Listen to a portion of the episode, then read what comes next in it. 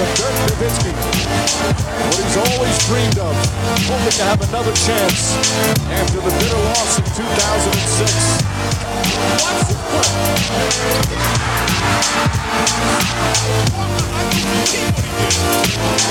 That is amazing. Hallo und willkommen zu Gut Next, dem deutschen Basketball-Podcast im Internet. Mein Name ist André Vogt und ich begrüße euch zur neuen Folge unseres kleinen, aber feinen Basketball-Hörspiels. Heute mit dem Fragen-Podcast am Freitag und der wird präsentiert natürlich von manscape.com. Und hier vergangene Woche schon mal gesprochen darüber, ey, wenn ihr wirklich mal so all in gehen wollt, natürlich mit 30 Tage Geld zurückgarantie und äh, auf einen Blick quasi sehen wollt, über was ich eigentlich hier seit über einem Jahr erzähle immer, dann kann ich euch nur empfehlen, auf manscape.com zu gehen, dann auf die europäische Seite. Obwohl auf der amerikanischen Seite habe ich heute entdeckt, weil man kommt immer erstmal dahin, wenn man manscape.com eingibt, äh, dass es ein neues Produkt gibt. Allerdings noch nicht in Europa. Von daher rede ich noch nicht drüber, aber wenn ihr das auch seht, äh, ich bin gespannt. Ich glaube, da, da freue ich mich drauf, wenn das hier drüben rauskommt. Aber das war jetzt nur, äh, nur nebenbei. Wenn ihr auf die europäische Seite geht, dann checkt doch das Performance Package 4.0 aus. Ähm, warum?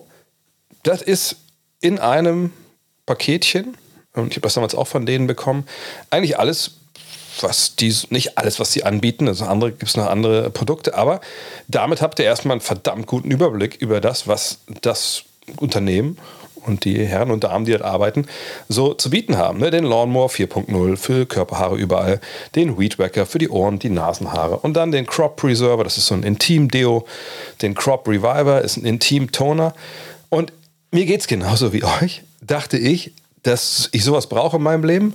Wusste ich, dass es sowas gibt? Nein und? Überhaupt total, komplett nein. Wusste ich nicht.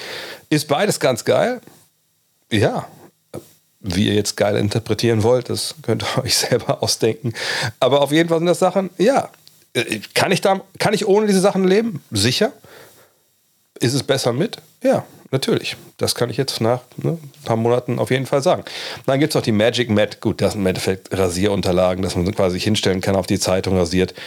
Das ist jetzt nicht die große Ingenieursleistung gewesen im Vergleich zum Lawnmower oder zum Weedwacker.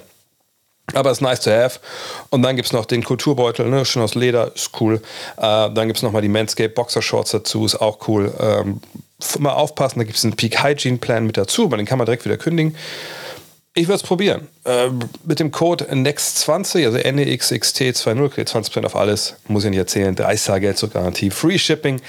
All die Sachen drin, die ihr mittlerweile auch schon kennt. Aber wenn ihr es noch nicht ausprobiert habt, geht da mal ran. Ich sage, es lohnt sich. Und ob sich die Fragen lohnen, das werden wir jetzt sehen.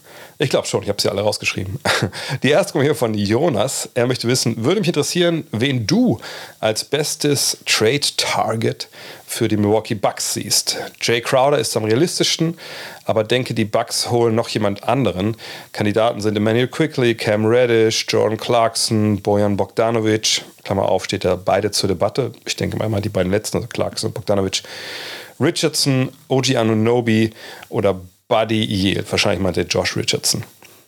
Ähm, tja, das ist natürlich jetzt eine Menge äh, Spekulation da auch schon in der Frage. Ne? Kann man momentan viele Gerüchte lesen ne? und viele äh, Think Pieces, nenne ich sie ja immer, äh, von äh, Journalisten äh, oder auch Bloggern, die dann im Netz ihre Ideen äh, darlegen, wen man traden könnte, etc. Ja, ich sage das immer mit dazu und ich weiß, viele nervt das, aber ich sage es trotzdem, weil es immer wieder wichtig ist, gerade für die Leute, die vielleicht nicht immer zuhören.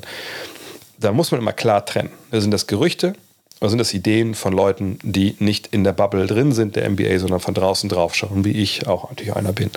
Ähm, letzteres ist interessant zu lesen und macht Spaß zu spekulieren und ist alles gut, hat aber oftmals mit der Wirklichkeit nichts zu tun. Ähm, ersteres kommt aus dieser Bubble raus. Ne? Das sind Informationen, die die Kollegen in den USA gesammelt haben Ne, gerade natürlich die, die sich vor allem darum kümmern, eben solche, solche Nachrichten zu droppen. Äh, Champs Sharania oder vor allem natürlich Adrian Wojnarowski zu nennen. Mhm.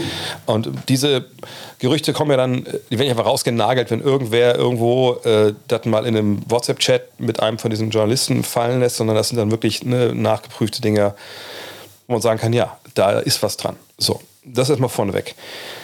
Jetzt weiß ich nicht, wo diese ganzen Namen, die der Jonas hier mit den Bucks in Verbindung bringt, aufgetaucht sind. Ne, das macht sich dann schwer auch zu bewerten, was realistisch ist und was nicht. Ähm, Crowder, da weiß ich zumindest, dass da viele amerikanische Kollegen darüber berichtet haben. Von daher würde ich sagen, ja, das ist äh, sicherlich in der Mache, weil, weil viele auch an Jay Crowder interessiert sind. Und Jay Crowder ist ja kein Spieler, der irgendwie in einem Team äh, was gerade so in die Playoffs gekommen ist jetzt oder kommen will oder sogar im Lottery-Team irgendwie großartig weiterhilft. Das ist ein Spieler für die Vereine, die die Larry Bryan Trophy spielen wollen. So, und ähm, da zählen die Bucks sicherlich hinzu, genau wie viele andere oder einige andere dieses Jahr. Und dass er überall ein Kandidat ist, ja. Haben nun die Bucks genug, um ihn zu holen? Ähm, ja, ist ein bisschen die Frage. Ne? Was, was wollen die Suns? Was können die Suns bekommen für einen werdenden Free Agent? Wie wird der Preis hochgetrieben, wenn es mehrere Interessenten gibt? Immer ein bisschen schwierig ne, zu ähm, bewerten von außen, aber das wäre natürlich ein Spieler, den sie gebrauchen könnten. Ne? Dreierschütze und Defense braucht jeder. Irgendwie glaube ich aber, dass äh, die Bucks natürlich, und das geben ja auch die Namen so ein bisschen her, jetzt vielleicht außer Radish äh, und Richardson, sind die auf Suche nach, nach Offensive äh, zu, zu einem großen Teil auch. Also ne, jemand wie, wie Clarkson oder Bogdanovic äh, oder auch Buddy Yield, die, ähm, ja, die, die geben dir jetzt ja nicht unbedingt viel an, äh, an defensiven Punch. Das, da geht es halt eher darum, dass du vorne ähm, da unberechenbarer bist. Und da muss man sagen, da ist es natürlich schon so, dass sie da ein gewisses Defizit haben, vor allem wenn nicht alle fit sind. Denn wenn Holiday, wenn äh, Middleton und vor allem natürlich auch Antetokounmpo am Start sind, dann ist das anderes. Nur, wir haben natürlich auch gesehen jetzt mit Middleton, der gerade wieder eingestiegen ist, dieses Jahr nicht der verlässlichste äh, Akteur und, und auch ähm, Holiday ist immer mal wieder draußen. Von daher muss man da ein bisschen, ein bisschen genau hinschauen. Ähm, aber die Problematik, die sich einfach darstellt bei den äh, Bucks, ist, sie haben ehrlich gesagt keine hochdotierten Verträge, die getradet werden sollten oder sollen. Janis, Middleton, Holiday, Brooke Lopez mit 14 Millionen. Ähm, ich denke, die sind alle mehr oder weniger ähm, so integrale Bestandteile, dass die nicht getradet werden. Äh, auch wenn Lopez Free Agent ist, aber so wie der da funktioniert, den kann man eigentlich nicht abgeben, defensiv. Bobby Portis hat man gehalten. Äh, ich denke, der ist auch relativ fest im Sattel, so als, als Backup-Bigman, der auch gut neben Lopez oder eben Anse de Kumpo passt. Und danach ist man schon bei Grayson Allen mit 8,5 Millionen, Joe Ingles 6,5, ähm, Pat Connaught 6, George Hill 4. Also ihr merkt, da wird es dann auch schon in dem Sinne nach NBA-Verhältnissen äh, preiswert. Oder eben dann sind vor allem halt, wie gesagt, die, ähm, ja, das ist Gehalt nicht so hoch. Und du musst ja, wenn du Trades machst mit Teams, die im Salary Cap liegen und du selber drüber liegst, muss ja irgendwie alles zusammenpassen, halbwegs, ne, von den, von den Geldern. Von daher, so die ganz großen Lösungen kann ich mir da nur schwerlich vorstellen. Bogdanovic oder so. Da denke ich, dass das, oder auch Yield, äh, auch an Anonobi, obwohl man kann das schon in Millionen zusammenklauben, aber ich sehe da einfach nicht, wie das ähm, realistisch passieren kann, auch weil äh, natürlich dann Draft-Picks dazu müssten, aber die würden sicherlich in den nächsten Jahren, selbst wenn die nicht geschützt sind, außer die gehen jetzt weit in die Zukunft, ähm, ne, das, die sind da auch nicht so viel wert. Von daher, ja, Crowder, Quickly, Reddish, äh, vielleicht sogar Clarkson, das kann ich mir wie alles vorstellen. Äh, Clarkson wäre auch weit weniger ähm, schwerwiegend äh, defensiv, wenn du halt weißt, du hast Lopez und Antetokounmpo oder auch einen von beiden dahinter. Ähm, Clarkson ist sicherlich auch der bessere so Playmaker und Offensiv-Punchgeber im Vergleich zu Grayson Allen, aber kriegt man die? Ähm, ich glaube nicht, dass das Crowder plus X wird, sondern wahrscheinlich wirklich nur nur Crowder oder eine der anderen Möglichkeiten, allerdings nicht die großen, also nicht ähm, Bogdanovic, nicht Yield, nicht OG Ananobi. Alles andere finde ich realistisch, aber ich würde jetzt auch vom Gefühl her sagen, was anderes habe ich nicht, ähm, dass die Bucks da Favoriten sind auf, auf die Dienste dieser Spieler. Aber man weiß eben oft auch nicht, wie diese Verhandlungen laufen. Tony Horn fragt, Rui Hachimura ist ein Laker für drei Zweitrunden-Picks und Nunn, der nach seinem Ausfall seine Heat-Form in L.A. nicht mehr abrufen konnte, ein Deal, mit dem man den man der Konstellation wohl immer so durchzieht. Ja, habe ich auch schon am äh, Mittwoch drüber gesprochen. Äh, oder Dienstag, wann habe ich die Rapid Reaction gemacht? Dienstag, ne? Ein großer Flügel mit überschnittlicher Athletik und seinem Spiel, bla bla bla. Ja, wissen wir alles. Äh, Debüt lief super, ja, kann man auch sagen. Äh, welchen Trade würdest du an Rob Pelinkas, also dem GM der Lakers, Stelle jetzt noch oben drauflegen? Angeblich gibt es immer noch Gespräche mit den Spurs und Pistons. Ich hatte persönlich von Bogdanovic in dem Zusammenhang am meisten. Neben James und Anthony Davis wäre der ein Albtraum für jede Defensive warum reden die mit den Spurs? Habe ich am Dienstag hab ich auch gesagt. Jakob Pöltl, ähm, aber auch Josh Richardson sind zum Beispiel da auch noch in der Verlosung. Ähm, oder sogar jemand wie, wie Doug McDermott. Ja, also das jetzt das, ähm, die Verpflichtung von oder der Trade für äh, Rui Chimura nicht alles ändert für die Lakers, habe ich ja am Dienstag auch schon gesagt. Und dass man sicherlich, wenn man noch größere Ansprüche hat als eventuell Playoffs, also sprich ne, Conference Finals oder sogar Titel, dann, dann muss man natürlich die Mannschaft ganz anders noch verstärken. Ähm, die Namen, die man jetzt hier, die hier drinstehen, die Toni auch anspricht, ja, die sind sicherlich auch in dem Sinne realistisch, dass man sich darum bekümmert. Aber ja, wir kommen bei den Lakers immer wieder an den gleichen Punkt zurück. Also A, sie haben jetzt von ihrem spielerischen Personal ja nicht unbedingt ähm, Akteure, die anderswo wirklich äh, ne, für nervöses äh, Augenzucken sorgen, weil die so gut sind und man einfach unbedingt diese Spieler haben will. Äh, das muss man ehrlicherweise sich eingestehen. So, diese Spieler hat man nicht im Kader. Ne? Also wenn wir davon ausgehen, dass die Spieler die Leistungsträger sind, ähm, die auch ne, für den Erfolg eigentlich unentbehrlich sind, dass man an die nicht rankommt. Und das inkludiert ja eventuell momentan eben auch mittlerweile Russell Westbrook. Ne? Den Namen hören wir ja wenig in Trade-Gerüchten. Ne? Da gibt es immer wieder Ideen. Wie gesagt, zum Beispiel zu den Spurs, ne? für Pöltl, für Richardson, für äh, McDermott. Aber wenn man den jetzt nicht abgeben will, dann hat man ja eigentlich niemanden, der wirklich viel Geld verdient, ähm, dem man abgeben will. Ne? Also Anthony Davis und LeBron James, denke ich mal, sind jetzt nicht unbedingt ähm, Spieler, die weg sollen. Patrick Beverly verdient 13 Millionen, okay. Ne, Lonnie Walker 6,5. Ja. Achimura ist gerade gekommen mit, mit 6 Millionen. Und dann ist man schon bei Damon Jones mit 2,3, Venyan, Gabriel, Dennis Schröder, Thomas Bryant, alle so 2 Millionen äh, Minimaldeals. Also, wenn es nicht Westbrook sein soll, den man tradet, dann ist man eigentlich direkt bei Beverly. Und Beverly, also Beverly und Walker vielleicht, äh, auch, auch weil ich denke, so wie Austin Reeves äh, ist natürlich nicht zu haben, Max Christie sicherlich auch nicht. Ähm, also außer natürlich, es kommt irgendein super Deal zustande, aber den sehe ich einfach nicht. So, ähm, also was, was machst du jetzt? Ähm, gut, ein Pötel kriegst du für einen äh, Patrick Beverly, aber dann musst du sicherlich ein oder zwei Erstrunden-Picks drauflegen und die wollte man ja für Miles Turner wenn dieser Deal wirklich kurz vorm Abschluss stand und für Buddy Yield nicht, nicht investieren, will man das jetzt nur weil man jetzt vielleicht Hachimura bekommen hat. Äh, das sehe ich eigentlich nicht. Könnte ich mir nicht, das wüsste ich jetzt nicht, wie man jetzt einmal so dann umdenken müß, äh, würde für Jakob Hörtl, der auch Free Agent wird. Äh, klar, den hat man dann hat man die Börderechte und so, keine Frage, aber ähm, ne, das ist irgendwie, weiß ich nicht, ähm, finde ich, find ich unrealistisch. Von daher, ich denke, sie werden eigentlich das versuchen, wahrscheinlich, was sie ein bisschen mit Hachimura schon versuchen. Also ne, auf dem Flügel, Hachimura ist nicht der große Dreierschütze, wie am Dienstag skizziert, aber er trifft wegen aus der, aus der Ecke und, und vom einem Flügel.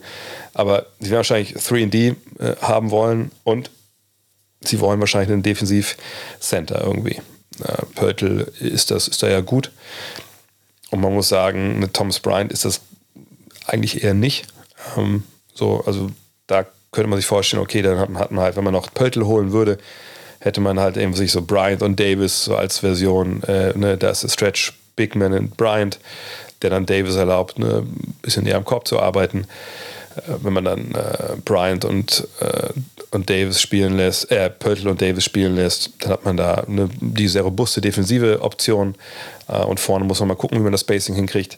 Ähm, aber so ein richtiger Top-Deal, wo ich denke, den müssen die machen, äh, der fällt mir ehrlich gesagt jetzt nicht ein. Ähm, hätte man sagt, damals diesen Deal mit Turner und, und Yield machen können, wirklich.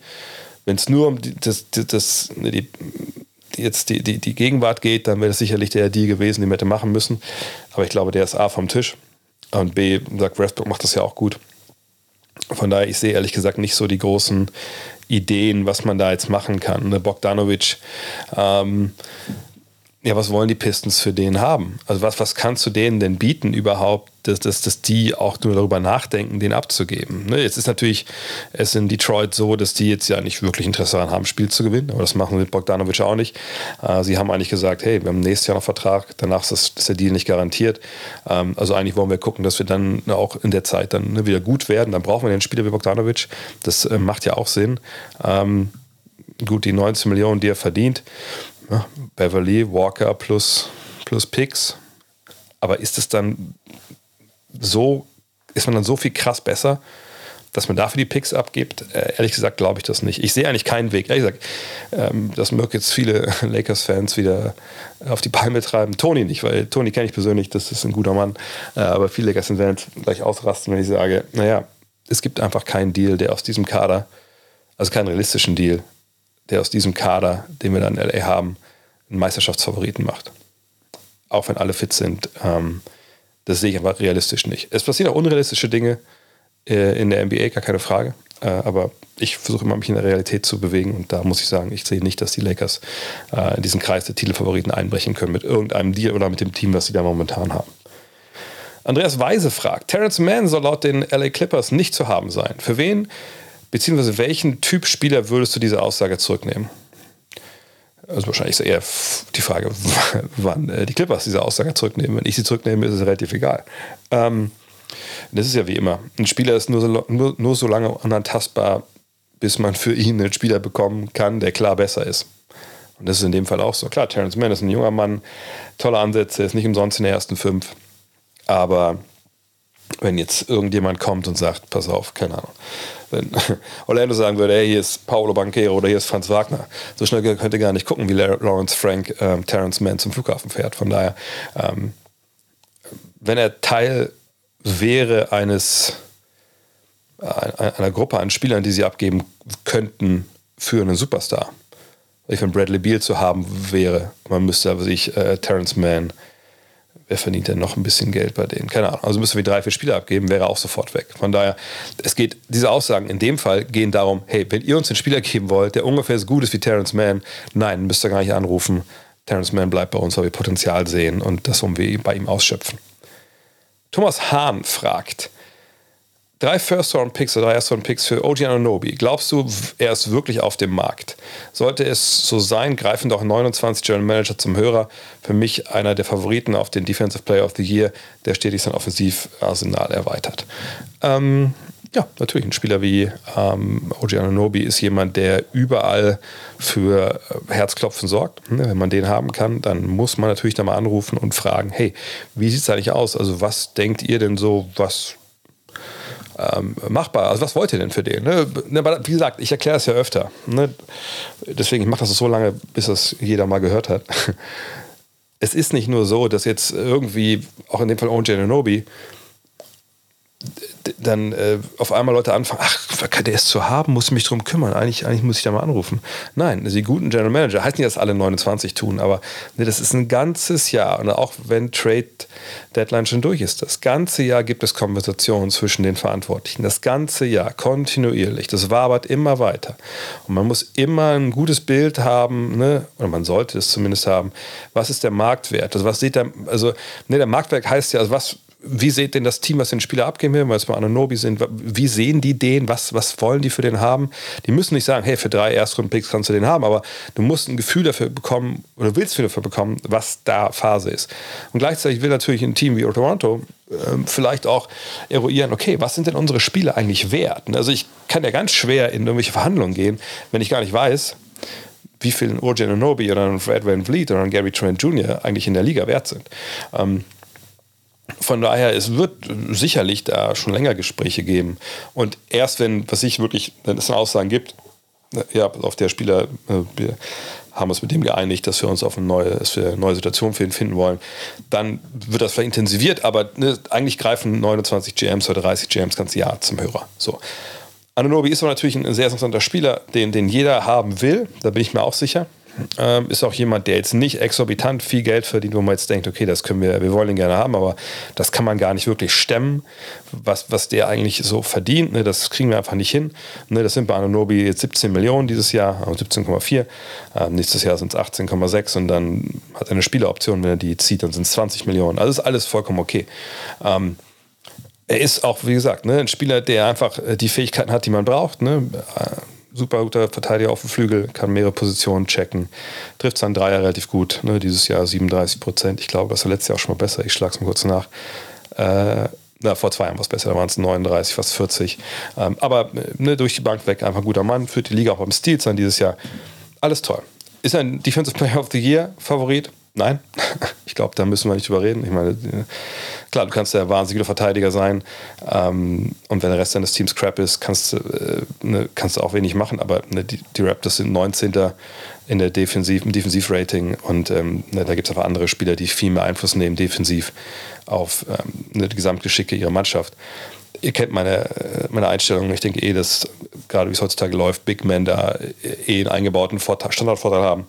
Aber Anunobi ist sicherlich nicht der Typ, der, der eine Defense verankern kann. Und das ist für mich ein Hauptkriterium für einen Defensive Player of the Year. Von daher, da ist er heute nicht dazu, aber das ist egal. Trotzdem ist es einer, den alle haben wollen. Ähm, drei Erstrunden-Picks auf den ersten Blick, ja, klingt erstmal viel. Ich würde aber immer ziemlich genau drauf schauen, wenn ich Masai Ujiri wäre, was das denn für Erstrunden-Picks sind. Ja, wenn ich, keine Ahnung, ihn zu den Lakers trade, wo wir jetzt noch bei denen sind, äh, für ähm, Beverly und, und, und Walker plus drei Erstrunden-Picks. Herzlichen Glückwunsch, aber keine Ahnung, die sind irgendwann weit in der Zukunft. Kann sein, dass die nichts wert sind. Äh, die werden sicherlich auch alle auch nicht geschützt sein dürfen. Das kann man vielleicht sogar noch machen. Ähm, aber was ich jetzt Orlando, drei Erstrunden-Picks irgendwie äh, die nächsten Jahre, wenn die irgendwie Playoffs erreichen, gut sind auf einmal, relativ wenig wert. Orlando wäre vielleicht sogar so ein Grenzfall, aber sagen wir mal, was ich Dallas äh, oder Denver oder so, was nutzen die Erstrunden-Picks von Teams, die in den Playoffs sind, die in den Top 4 vielleicht ihrer Conference sind? Stichwort Oklahoma City. Ist toll, dass wir für die Erstrunden-Picks haben. Die kann man auch immer noch traden oder man kann auch spät noch gute Spieler ziehen. Aber eine drei Erstrunden-Picks von Ananobi ist jetzt nicht unbedingt ähm, auf den ersten Blick schon so, boah, krass, was man da bekommen hat. Das ist ja nicht zu rechtfertigen. Das kommt schon auch auf den Spieler an oder die Spieler, die man für ihn bekommt. Ähm, denn dafür ist er zu gut, auch zu jung. Ich meine, es ist ja kein Spieler, der schon weit über 30 ist, sondern der ist 25, 26. Ne, der, der wird sich auch noch ein bisschen besser werden wahrscheinlich. Von daher drei Erstrunden-Picks plus Spieler, die gut sind auch, die einem helfen, klar sofort. Sicherlich kein Spieler, der so gut ist wie Anunobi. Ähm, aber auf, der, auf dem Markt ist, hängt, glaube ich, auch viel vom Kontext ab. Ne? Ähm, ob man zu dem Schluss kommt, man kann andere Spieler nicht traden, äh, da muss man abwarten aber auch hier, ne, es wird auch viel mal geguckt, was sind die Werte, ne, und dann kommen Sachen raus, was vielleicht dann die, die Raptors gar nicht wollten, dass man, dass man weiß, dass man mit dem über den gesprochen hat. Da ist viel Bewegung im Markt und ich würde nicht davon ausgehen, dass der unbedingt getradet wird, sondern äh, dass es eventuell passiert, aber ich, ich sehe das nicht als, als garantiert an, dass der weg ist. Kurze Auszeit, denn ich muss euch noch eine Sache erzählen, mal wieder für, für MyProtein. Zum einen möchte ich erzählen, dass ich vorgestern wieder angefangen habe, ehrlich gesagt, wieder clean zu liven. Ist das das Wort? Sagen das die, die Leute mit dem richtigen Mindset? Ich glaube ja. Denn ich habe wieder angefangen, wirklich jetzt zu sagen, okay, Frühstück ist geil, keine Frage, Brötchen und so, ist tolle Idee. Aber nein, ich bin jetzt wieder ne, äh, zurück. Ich habe wieder mit Sport auch ein bisschen mehr angefangen. Ich mache jetzt wieder wirklich hier The Diet, dieses eine Proteinshake-Präparat, äh, was sie da haben. Das nehme ich morgens. Da bin ich auch wirklich, äh, ne, bin, ich, bin ich satt bis mittags. Spare mir da, wie gesagt, die Kohlenhydrate und so. Das klappt gut. Was nicht so klappt, ist so hier mein Bankdrücken zu Hause. Aber gut, das äh, braucht halt auch seine Zeit. Und mal gucken, wie der Kraftraum da nächste Woche in New York ist. Ähm, ich nehme auch so ein paar kleine Tütchen. Es gibt auch mal so ein paar Proben, die man sich schicken lassen kann. Da habe ich mir so ein paar Dinge jetzt über die Wochen ein bisschen angesammelt. Die nehme ich auch mit rüber. Das ist ja kein Problem, wenn du das in den Koffer steckst. Äh, und werde auch in New York wirklich darauf achten. Ähm, aber wenn ihr denkt, ja krass, vielleicht kannst du auch mal ausprobieren. Oder wenn ihr eh schon Kunde von MyProtein seid, vom 26. Januar bis zum 29. Januar, also da müsst ihr euch jetzt äh, nicht beeilen, aber es läuft halt schon. Ne? Gibt es 50% auf Bestseller. Also mal wieder ein Sale, wo man sagen kann, ja, da lohnt es sich doch zuzugreifen. Schaut rein. Ihr könnt auch, wenn ihr äh, da sucht, auch direkt immer filtern nach Bestsellern. Dann wisst ihr direkt, worauf sie 50% gibt. Ähm, der Code ist wie immer GUTNEXT, also G-O-T-N-E-X-X-T. Und am besten klickt ihr über den Link in der Folgenbeschreibung. Dann kommt ihr direkt dahin und die wissen, dass ihr von GUTNEXT kommt. Und dann, ja, Clean and Healthy Living heißt es ja, glaube ich. Ne? Ich bin dabei. Ich hoffe, ihr auch. Weiter geht's mit Julius, der fragt, wie groß ist der Wert von Second-Round-Picks? Ich habe das Gefühl, sie werden in Trades immer nur zusätzlich reingeschmissen, um das Paket zu verbessern. Wenn ich NBA 2K spiele, sind sie mir als General Manager völlig egal.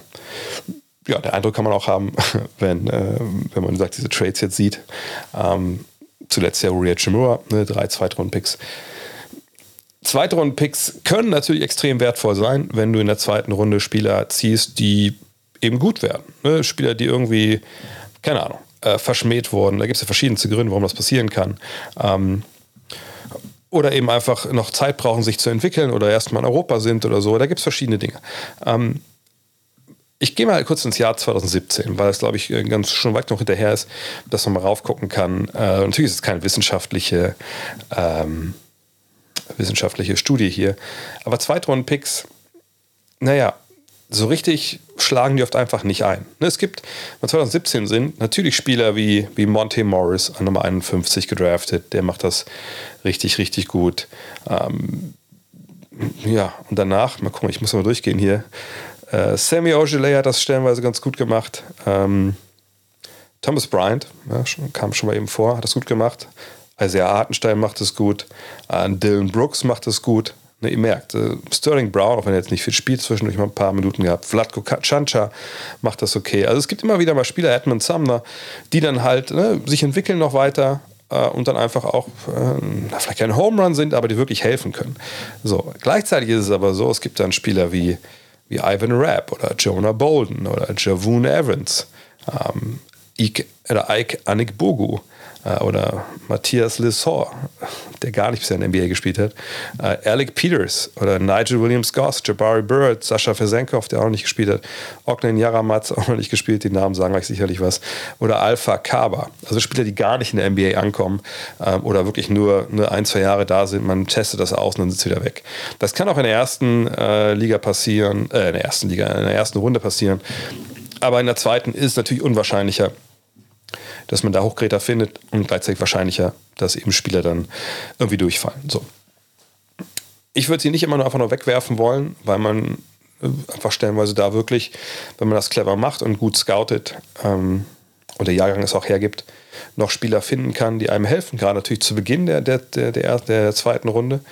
Aber es ist nicht, nicht garantiert. Es gibt eine Menge Zweitrundenspieler in der Geschichte der NBA, die es gar nicht in die NBA geschafft haben. Ähm, von daher ist der Wert immer kontextmäßig zu sehen. Eben auch, ist es vielleicht der 31., 32. Pick. Vielleicht was anderes, als wenn es der 58. ist. Ne? Da muss man mal drauf schauen. Aber ähm, Erstrunden-Picks, auch natürlich, weil die Möglichkeit besteht, dass man in der Lottery dann ist und früher pickt, sind natürlich noch einiges wertvoller. Schubedickt fragt, wie bewertest du den Stellenwert von Draft Picks in Trades? Die One-and-Done-Generation macht das Scouting am College schwierig und in der AAU und Highschool Bereichen äh, spielen Topspieler gegen komplett unterlegene Gegner. Gefühlt sind viele Erstrunden-Picks der vergangenen Jahre hinter der Erwartung zurückgeblieben. Das war in meiner subjektiven Wahrnehmung vor 20, 30 Jahren anders. Da waren die Spieler länger am College und konnten besser gescoutet werden.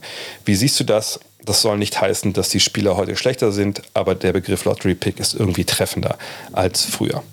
20 bis 30 Jahre. Also gehen wir 30 Jahre zurück. Das ist dann 1992. Ähm, wenn wir da mal gucken, ähm, ja, da sind wir bei Shaquille O'Neal, der hat natürlich ein bisschen länger in der NBA gespielt, Christian Leitner, äh, Alonzo Mourning, Jim Jackson, LaFonso Ellis, etc. pp. Ähm, ja, das war natürlich so. Damals hat man länger äh, in der ähm, im College verbracht, längere Zeit verbracht, äh, hat dann auch sicherlich mehr Basketball gelernt, als heute der Fall ist. Ähm, wenn wir da jetzt auch mal reinschauen in die Lottery, dann sehen wir, wie gesagt, es ist kein, keine Studie, aber wir sehen jemanden wie Todd Day, acht Jahre. Ich glaube, da gab es keine großartige Verletzung. Zwölf Punkte pro Spiel gemacht. War okay. Guter Mann, ne, aber hat auch nur acht Jahre im NBA gespielt. Aber ist noch okay. Adam Keefe hat neun Jahre gespielt. Der war nur, also der achte Pick war Todd Day. Äh, der zehnte Pick war Adam Keefe. Ja, weiß ich nicht, ob das jetzt so gelungen war. Ähm, äh, Laf LaFonso Ellis, ja, wenn man jetzt auf Warp und sowas guckt, wird es ein bisschen schwieriger. Aber sagen wir mal die totalen Reinfälle. Das war dann an Nummer 12 zum Beispiel Harold Miner. Da ist nicht viel passiert. Ähm, hat, hat das nicht wirklich geschafft. Ähm, Adam Key hat fünf Punkte gemacht. Also gab es, sagen wir mal, zwei, drei Spieler, wo man sagen muss, okay, weiß ich nicht, das war jetzt nicht so geil. Im Jahr drauf, was sehen wir denn da?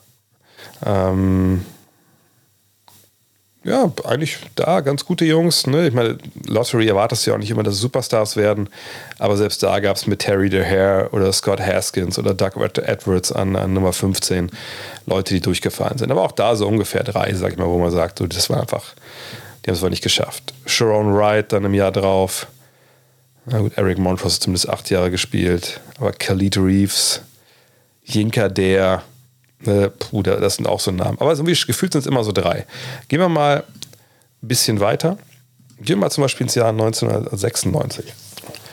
Ähm, und 96 muss man ja sagen, das war dann die Ära, wo es ja keine One-and-Done-Regel gab, sondern ne, immer noch, hey, könnt ruhig von der Highschool auch gehen. Und da haben wir ja auf einmal dann auch, ne, also es geht ja vorher los mit Kevin Garnett, aber wir natürlich auch Kobe Bryant. Wir haben dann einige, äh, Jermaine O'Neal in dem Jahrgang natürlich auch zum Beispiel, äh, die dann direkt ähm, in, die, äh, in die NBA gehen und die funktionieren ja eigentlich alle relativ gut. Also nicht alle, gibt es ja auch, auch äh, äh, ne, Leute, die, die gar nicht funktionieren.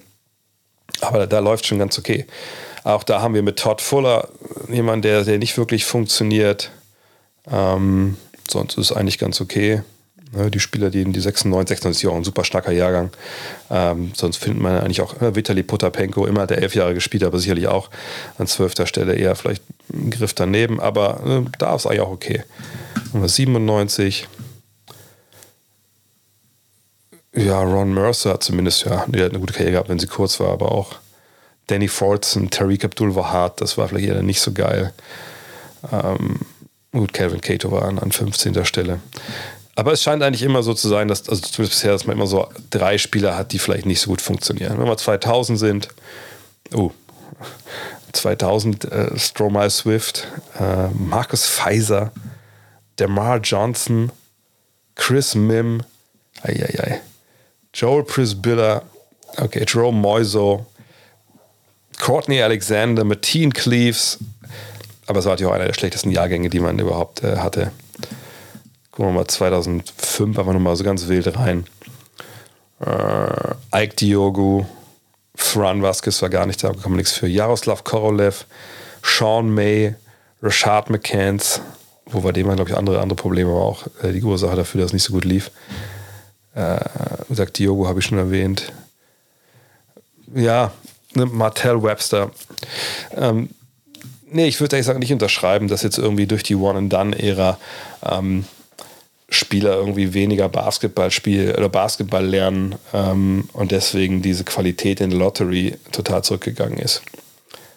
Ähm, ich würde auch nicht sagen, dass das volatiler geworden ist, was die ersten 14 Picks angeht. Und nur von denen spricht ja der Schuhbedickt hier. Ich denke, das gibt einfach A, die Realität nicht her, wenn man sich anschaut, wer gedraftet wurde in der Zeit und was aus diesen Spielern geworden ist. Und B, ist das ja auch eigentlich, wenn man so genau darüber nachdenkt, ja eigentlich fast nicht möglich, äh, dass man heutzutage weniger über die Spieler weiß, als das damals der Fall war. Zum einen vor 20, 30 Jahren, ja, dann mal viel Spaß, irgendwelche Highschool-Tapes äh, zu finden von irgendwelchen äh, Spielern wie Kobe Bryant oder so. Äh, herzlichen Glückwunsch, wenn du da derjenige warst, der dann für die Charlotte Hornets oder die LA Lakers hingehen musste, erstmal und äh, Material von denen finden was heute zwei Klicks im Internet entfernt ist, äh, war damals schon wirklich eine mühevolle Kleinarbeit, irgendwelche Leute dann mal anzuzapfen, die da in einem Highschool-Gym äh, vielleicht für die Coaches das dann gefilmt haben von der Highschool ähm, oder ein bisschen Fernsehschnipsel, die es damals noch gar nicht wirklich gab von Highschool-Spielen.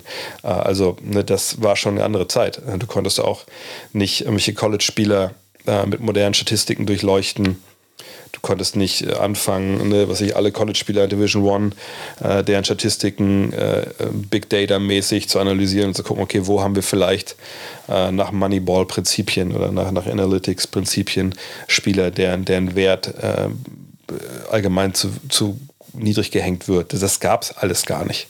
Du hattest eigentlich nur den Eye-Test und, und da halt auch weniger ähm, Gelegenheit, die Augen drauf zu setzen. Heutzutage, wenn du Instat hast zum Beispiel oder das Second Spectrum oder so, dann kannst du dir halt diese, diese College-Typen angucken. Du kannst es zerlegen, du kannst dir alle Post-ups von jemandem anzeigen lassen, alle, alle Pick-and-Rolls anzeigen lassen, etc. pp. Und das geht bei Instat sogar auch in den, in den Highschool-Bereich mit rein. So, ähm, also kann es nicht sein, dass du damals mehr Informationen hattest über Spieler als heute. Das ist einfach nicht möglich. Und es ist einfach nicht so, dass das so ist. Das muss man ganz klar sagen. Das ist totaler Blödsinn. Wenn es jetzt darum geht, wie die Basketball spielen können und ob man äh, durch diese Verwässerung äh, eventuell äh, der Ausbildung und ein halbgares Ausbildungssystem, was man durchaus sagen kann über das amerikanische System, wenn man das bemängeln möchte und sagt, gut, das war halt, ist heute halt schlechter, da muss man sagen, naja, also AAU, auch wenn sich da natürlich Sachen entwickelt haben in den letzten 20, 30 Jahren, also in den 90ern wurde das auch schon sehr kritisch oftmals gesehen, genau wie in den 2000ern. Und ich denke nicht, dass es da äh, großartig besser war als heute. So, außerdem AAU, wenn du jetzt sagst, da spielen Topspieler gegen komplett unterlegene Gegner, muss man auch sagen, das ist leider falsch. Das stimmt einfach nicht. Natürlich gibt es AU-Turniere, wo das so ist, aber AU ist eigentlich dafür da, gerade bei den Top-Talenten, wenn wir darüber reden, reden über die Leute, die halt dann in der NBA landen sollen, da spielen die halt dann oftmals eben auch bei diesen großen Turnieren in Las Vegas oder ähnliches halt gegen die besten Mannschaften, die man so finden kann in den USA. Und da sind dann oft auch Hochkaräter dabei. Da ist vielleicht sogar unter Umständen, je nachdem, welche Mannschaften gegeneinander spielen, ähm, da müssen vielleicht Leute wie Tom Madler nochmal das anhören und mir sagen, ob das stimmt oder nicht. Aber von meinem Verständnis ist da manchmal sogar die Talentdichte ein bisschen höher, als wenn du am College bist. Ähm, allerdings auch nur, wenn die absoluten Top-Teams gegeneinander spielen. So. Und im, äh, Highschool-Bereich, dass sie halt gegen Leute antreten, die äh, unterlegen sind. Ja, natürlich, das war schon immer so und wird immer so sein. Aber wenn du als Scout eines Profiteams, ehrlich gesagt, jemanden anschaust und siehst den, wie er im, äh, in der Highschool funktioniert und, und dann siehst du, Nehmen wir das Beispiel James Wiseman, der am College kaum gespielt hat. Wenn jetzt die Warriors hingegangen sind und gesagt haben, okay, wir haben hier äh, ein bisschen was gesehen von dem am College, ja, aber wir haben gesehen, wie der krass dominiert hat äh, in seiner Highschool, wo, der, wo er hat da so ein paar Center hergespielt. Alter, die waren bestimmt schon 1,98 oder so und der hat die halt richtig nass gemacht. Ich glaube, da ist viel Potenzial drin. Also wenn ein Scout so vorstellig wird und einem das erzählt, als äh, General Manager oder Besitzer oder so, dann kann der am nächsten Tag ausschlafen, weil er arbeitslos ist. Also wenn du so argumentieren willst, dann muss man ja sagen, hast du wahrscheinlich in so einer, auf so einer entscheidender Ebene und der Scouting-Ebene einfach mal überhaupt gar nichts zu suchen. Also weder in der NBA äh, noch am College, noch, noch im Euroleague-Team, noch im BBL-Team. Also das sind ja schon Leute, das sind natürlich nicht alles unfehlbare Basketballgötter, die da diese Jobs machen, aber die wissen natürlich schon irgendwie, was sie da machen. Und was du hier beschreibst, Schubedickt, ist einfach ein, ein, blinder Idiot, der keine Ahnung von Basketball hat. So, und ich denke, da gibt es dann halt relativ wenig Leute. Ähm, waren die Leute früher, also jetzt von den Spielern reden, die in die NBA kommen, die ans College kommen. Sind die nach einem Jahr genauso gut ausgebildet wie damals nach, nach zwei, drei Jahren? Ne? Ist ja auch nicht so, dass alle vier Jahre am College waren. Ja, ich denke schon, dass, äh, dass man was dazu sagen kann, dass man schon sagen kann, ey, ne, wenn du zwei, drei Jahre am College warst, hast du sicherlich mehr gelernt als das eine Jahr. Und man kann sicherlich auch nach zwei, drei Jahren bei einigen Spielern sicherlich eher sehen, wo die Reise hingeht, als wenn man die nur ein Jahr gesehen hat. Das hängt aber auch viel mit dem Kontext zusammen. Wenn ich jemanden sehe, der meinetwegen bei Kentucky ne, in, einer, in, einem Team, wo ich vor ein paar Jahren war das ja noch so vier, fünf NBA-Talente standen, äh, mal wegen Devin Booker ist ein gutes Beispiel und da dann irgendwie nicht wirklich also, ne, die Rolle hatte oder die Einsatzzeit oder die Würfe, die er heute hat. Und ähm, dann ist vielleicht auch schwer zu sehen, okay, wie skalierbar ist das, was der Typ eigentlich kann. Ne, ich habe ihn da jetzt in einem Kontext gesehen, wo er eigentlich dritte, vierte, fünfte Option war. Ähm, ich denke aber, der kann mehr. Dann ist da natürlich ein gewisses Risiko dabei, weil ich ihn nicht in dieser Rolle in der, in der NCAA gesehen habe. Ne, da gebe ich dir vollkommen recht. Aber da, da reden wir über äh, ein ganz, ganz spezielles Problem, für, was sicherlich nicht in vielen Fällen von diesen Top-Karätern, Hochkarätern und Top-Talenten vorkommt. So, ähm, wenn ich jemanden sehe wie, wie Ben Simmons, der ein Jahr in LSU ist, ähm, da will ich ganz ehrlich sein. Äh, natürlich, wenn er noch zwei, drei Jahre da gespielt hätte, könnte man sehen, hm, gewisse Sachen entwickeln sich nicht. Ne? Also der Wurf entwickelt sich zum Beispiel nicht. Ne? Ähm, Markel Fultz, vielleicht hätte man dann auch gesehen, Moment mal, der kann ja gar nicht wirklich richtig werfen, was ist da eigentlich los? Äh, was in dem einen Jahr bei Markel Fultz ja nicht so als das große Problem aufgetreten ist. Da, da, gebe ich dir vollkommen recht, dass das so sein kann. Ähm, Allerdings weiß ich jetzt ehrlich gesagt nicht, ob jemand wie Ben Simmons, wenn er sagen wir mal zwei Jahre am College bleibt, ne, ob der nicht am zweiten Jahr ganz, ganz ähnliche Zahlen auflegt wie im ersten, wahrscheinlich sogar ein bisschen mehr. Ähm, ich denke nicht, dass er dann großartig weit nach unten durchfällt, auch wenn er dann nicht geworfen hat. Ähm, eben weil man natürlich auch dann, wenn es ein Jahr mehr da ist, äh, ein Jahr da, mehr da war, ist es ja jetzt nicht so, dass man denkt, gut, dann ist jetzt die Entwicklung abgeschlossen, dann können wir den Laden ja dicht machen. Der ist jetzt der Spieler, der er ist. Sondern man muss ja immer noch erwarten, dass dann ein bisschen Entwicklung stattfindet über die nächsten zwei, drei, vier, fünf Jahre. Also je nachdem, welchen Bereich in seinem Spiel man da jetzt nimmt. Ähm, manche Dinger sind früher entwickelt, manche dauert ein bisschen länger. Ähm, von daher, äh, klar, ist mehr Zeit, sich was länger anzuschauen, äh, wahrscheinlich immer irgendwie besser. Auf der anderen Seite frage ich mich, wie viel mehr Erkenntnis man in diesen zwei, drei Jahren gewinnt. Ähm, und ich glaube, wenn man sich anschaut, wie gesagt, ne, wie die Lottery auch in den letzten Jahren gelaufen ist, ähm, ich gucke nochmal kurz einmal in die Liste. Ich habe, glaube ich, gar keinen aktuellen Jahrgang irgendwie vorhin äh, mir mal angeschaut. Mach einfach mal, was ich, gehe mal auf 2015 oder so vielleicht. Ich weiß gar nicht, wer in dem Jahr gedraftet wurde. 2015 sehen wir Carl Anthony Towns, die Andrew Russ. Gut, da ist Jalil Okafor. Ähm, da muss man sagen, der funktionierte nicht, aber der war äh, natürlich ein Spieler, der, wenn wir ganz ehrlich sind, äh, vielleicht auch nicht wirklich äh, richtig gescoutet wurde. Ne? Das, was er angeboten hat, ne, vor allem defensiv im Angriff, das war einfach dann nicht mehr so, wie äh, man das äh, ja, äh, braucht in der NBA. Mario Sonja kam aus, aus Europa, das ist dann eh nochmal ein Sonderfall. Ähm, Willi Corley Stein, ja, kann man, über, kann reden. Emmanuel Moutier war auch in Europa. Ähm, Ne? Hat also auch nicht im College-System gespielt. Stanley Johnson, hm, ja, muss man sagen, hat nicht so funktioniert. Frank Kaminski, der war ja sogar, glaube ich, drei Jahre oder vier Jahre am College, ne? Ich beantworte die Frage schon viel zu lange, fällt mir gerade auf. Der war vier am College und aber trotzdem am neuen gezogen, hat nicht funktioniert. Äh, Justice Winslow ist jetzt ja auch rausgekommen, hat er noch enorme Probleme, äh, psychischer Art. Miles Turner, Trey Lyles, Devin Booker an 13, äh, Cameron Payne an 14. Also, wie gesagt, das ist sehr kontextabhängig, aber eigentlich die, diese Grundidee, die du hast, mehr Jahre am College, besser ausgebildet, man weiß eher, wo die Reise hingeht. In Ansätzen mag das so sein, aber alles in allem ist es eigentlich zu vernachlässigen. Und wenn ich ehrlich bin, sollte man heutzutage auch wirklich die NBA öffnen, ähm, auch wirklich für, für, alle Altersstufen, also natürlich ab 18, ähm, weil es eigentlich keinen Sinn macht, dieses, dieses One and Done weiter zu kultivieren, weil es niemandem hilft. Es hilft nicht der NCAA, es hilft nicht ähm, der NBA, äh, es hilft den Spielern vor allem an allererster Linie nicht. Und solange man ein, guten, ein gutes Support-System aufbaut, dass diese Spieler mitgenommen werden, ausgebildet werden, etc., ähm, dann ist eigentlich dieses, dieses One Done nicht, nicht, nicht nötig, wenn ich ehrlich bin. Patrick fragt, meiner Meinung nach hat doch Franz Wagner vom Sophomore-Jahrgang in dieser Saison am meisten, hat sich von denen am meisten entwickelt. Wenn ich momentan äh, Scotty Barnes, ähm, Green, Mobley anschaue, finde ich, dass Franz am stabilsten nicht nur auf die Stats äh, bezogen wirkt. Wie siehst du das oder bewerte ich das durch die Fanbrille einfach falsch?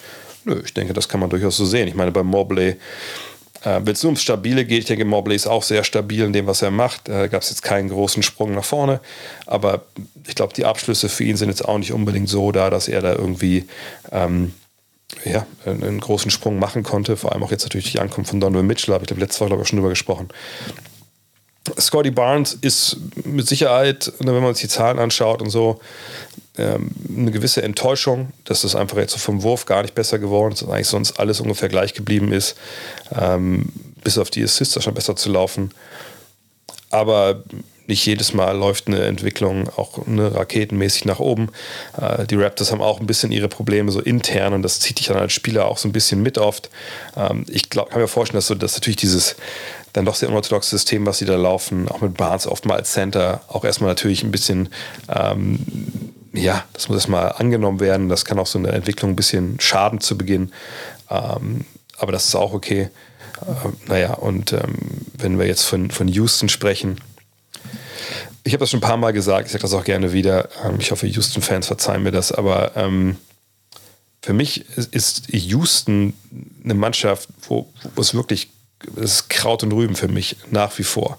Ähm, also ne, 30. im Offensivrating, ähm, obwohl sie eigentlich ein paar Leute haben, die halbwegs was können. Das passt irgendwie für mich alles nicht zusammen. Ich glaube, die institutionelle Kontrolle in Houston ist auch nicht da. Und ähm, ne, wenn man John Wall gehört hat, und John Wall würde ich auch nicht alles glauben, was der erzählt, aber das klang für mich schon sehr plausibel und deckt sich mit dem, was, was ich da gesehen habe und auch anderweitig gehört habe. Ähm, und, und Jalen Green hat sich natürlich verbessert, was die Zahlen so angeht auf den ersten Blick, auf den zweiten, wenn man auf 36 Minuten schaut, äh, ist es bei den Punkten nach vorne gegangen, ganz leichte Verbesserung.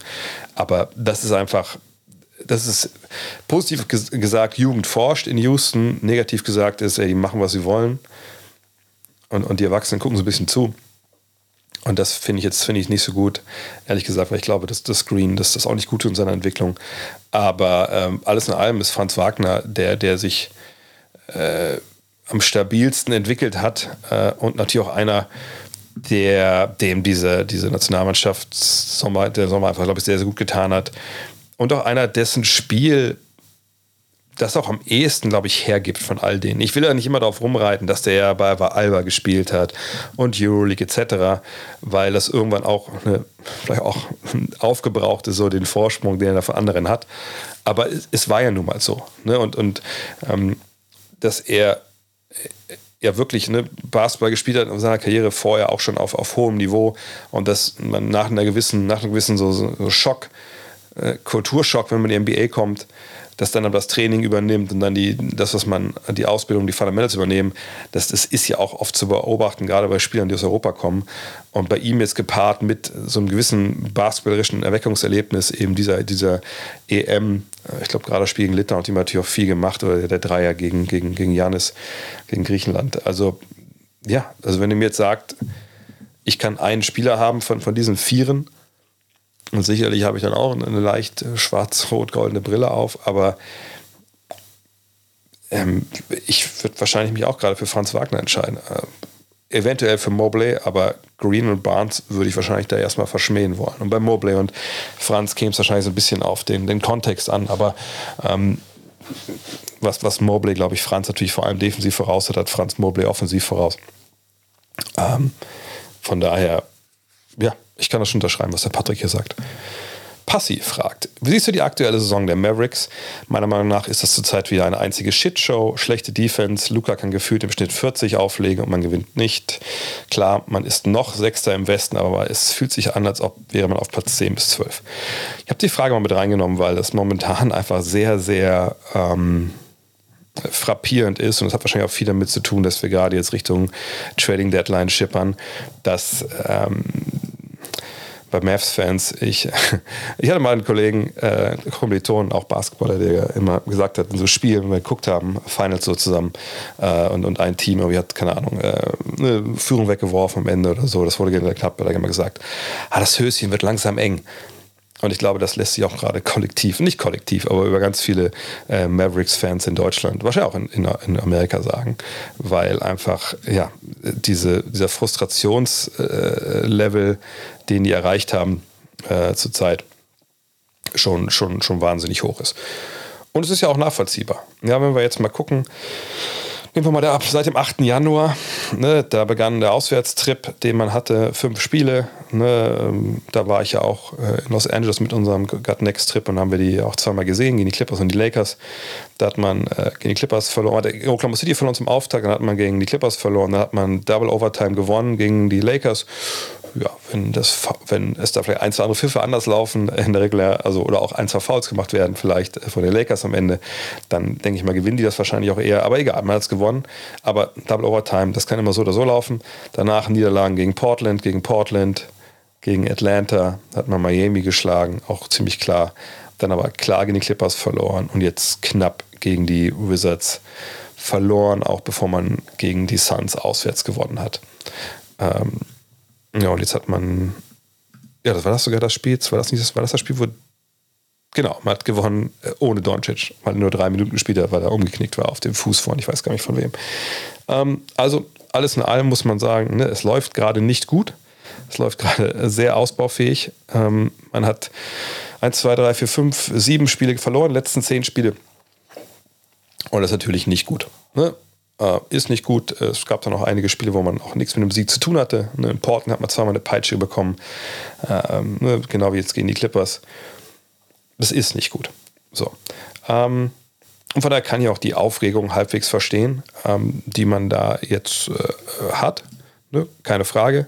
Ne? Man hat andere Ansprüche als Mannschaft, die am Ende des Tages, wenn man ehrlich ist, ne, also dass man ehrlich ist, ist ja so, die waren halt äh, letztes Jahr in den Conference Finals und äh, da will man natürlich wieder hin, man will sogar noch ein bisschen mehr haben ähm, und dass die jetzt aber ähm, ne, da jetzt momentan keine nichts auf, aufs Feld kriegen, da fragt man sich natürlich, warum, warum ist das so? Natürlich wird man da vielleicht auch ein bisschen äh, fickrig, wenn man denkt, naja, Luka Doncic, dann wahrscheinlich sagt er dann bald, ich will weg, und dann müssen die den traden und dann ist alles, alles kaputt. So.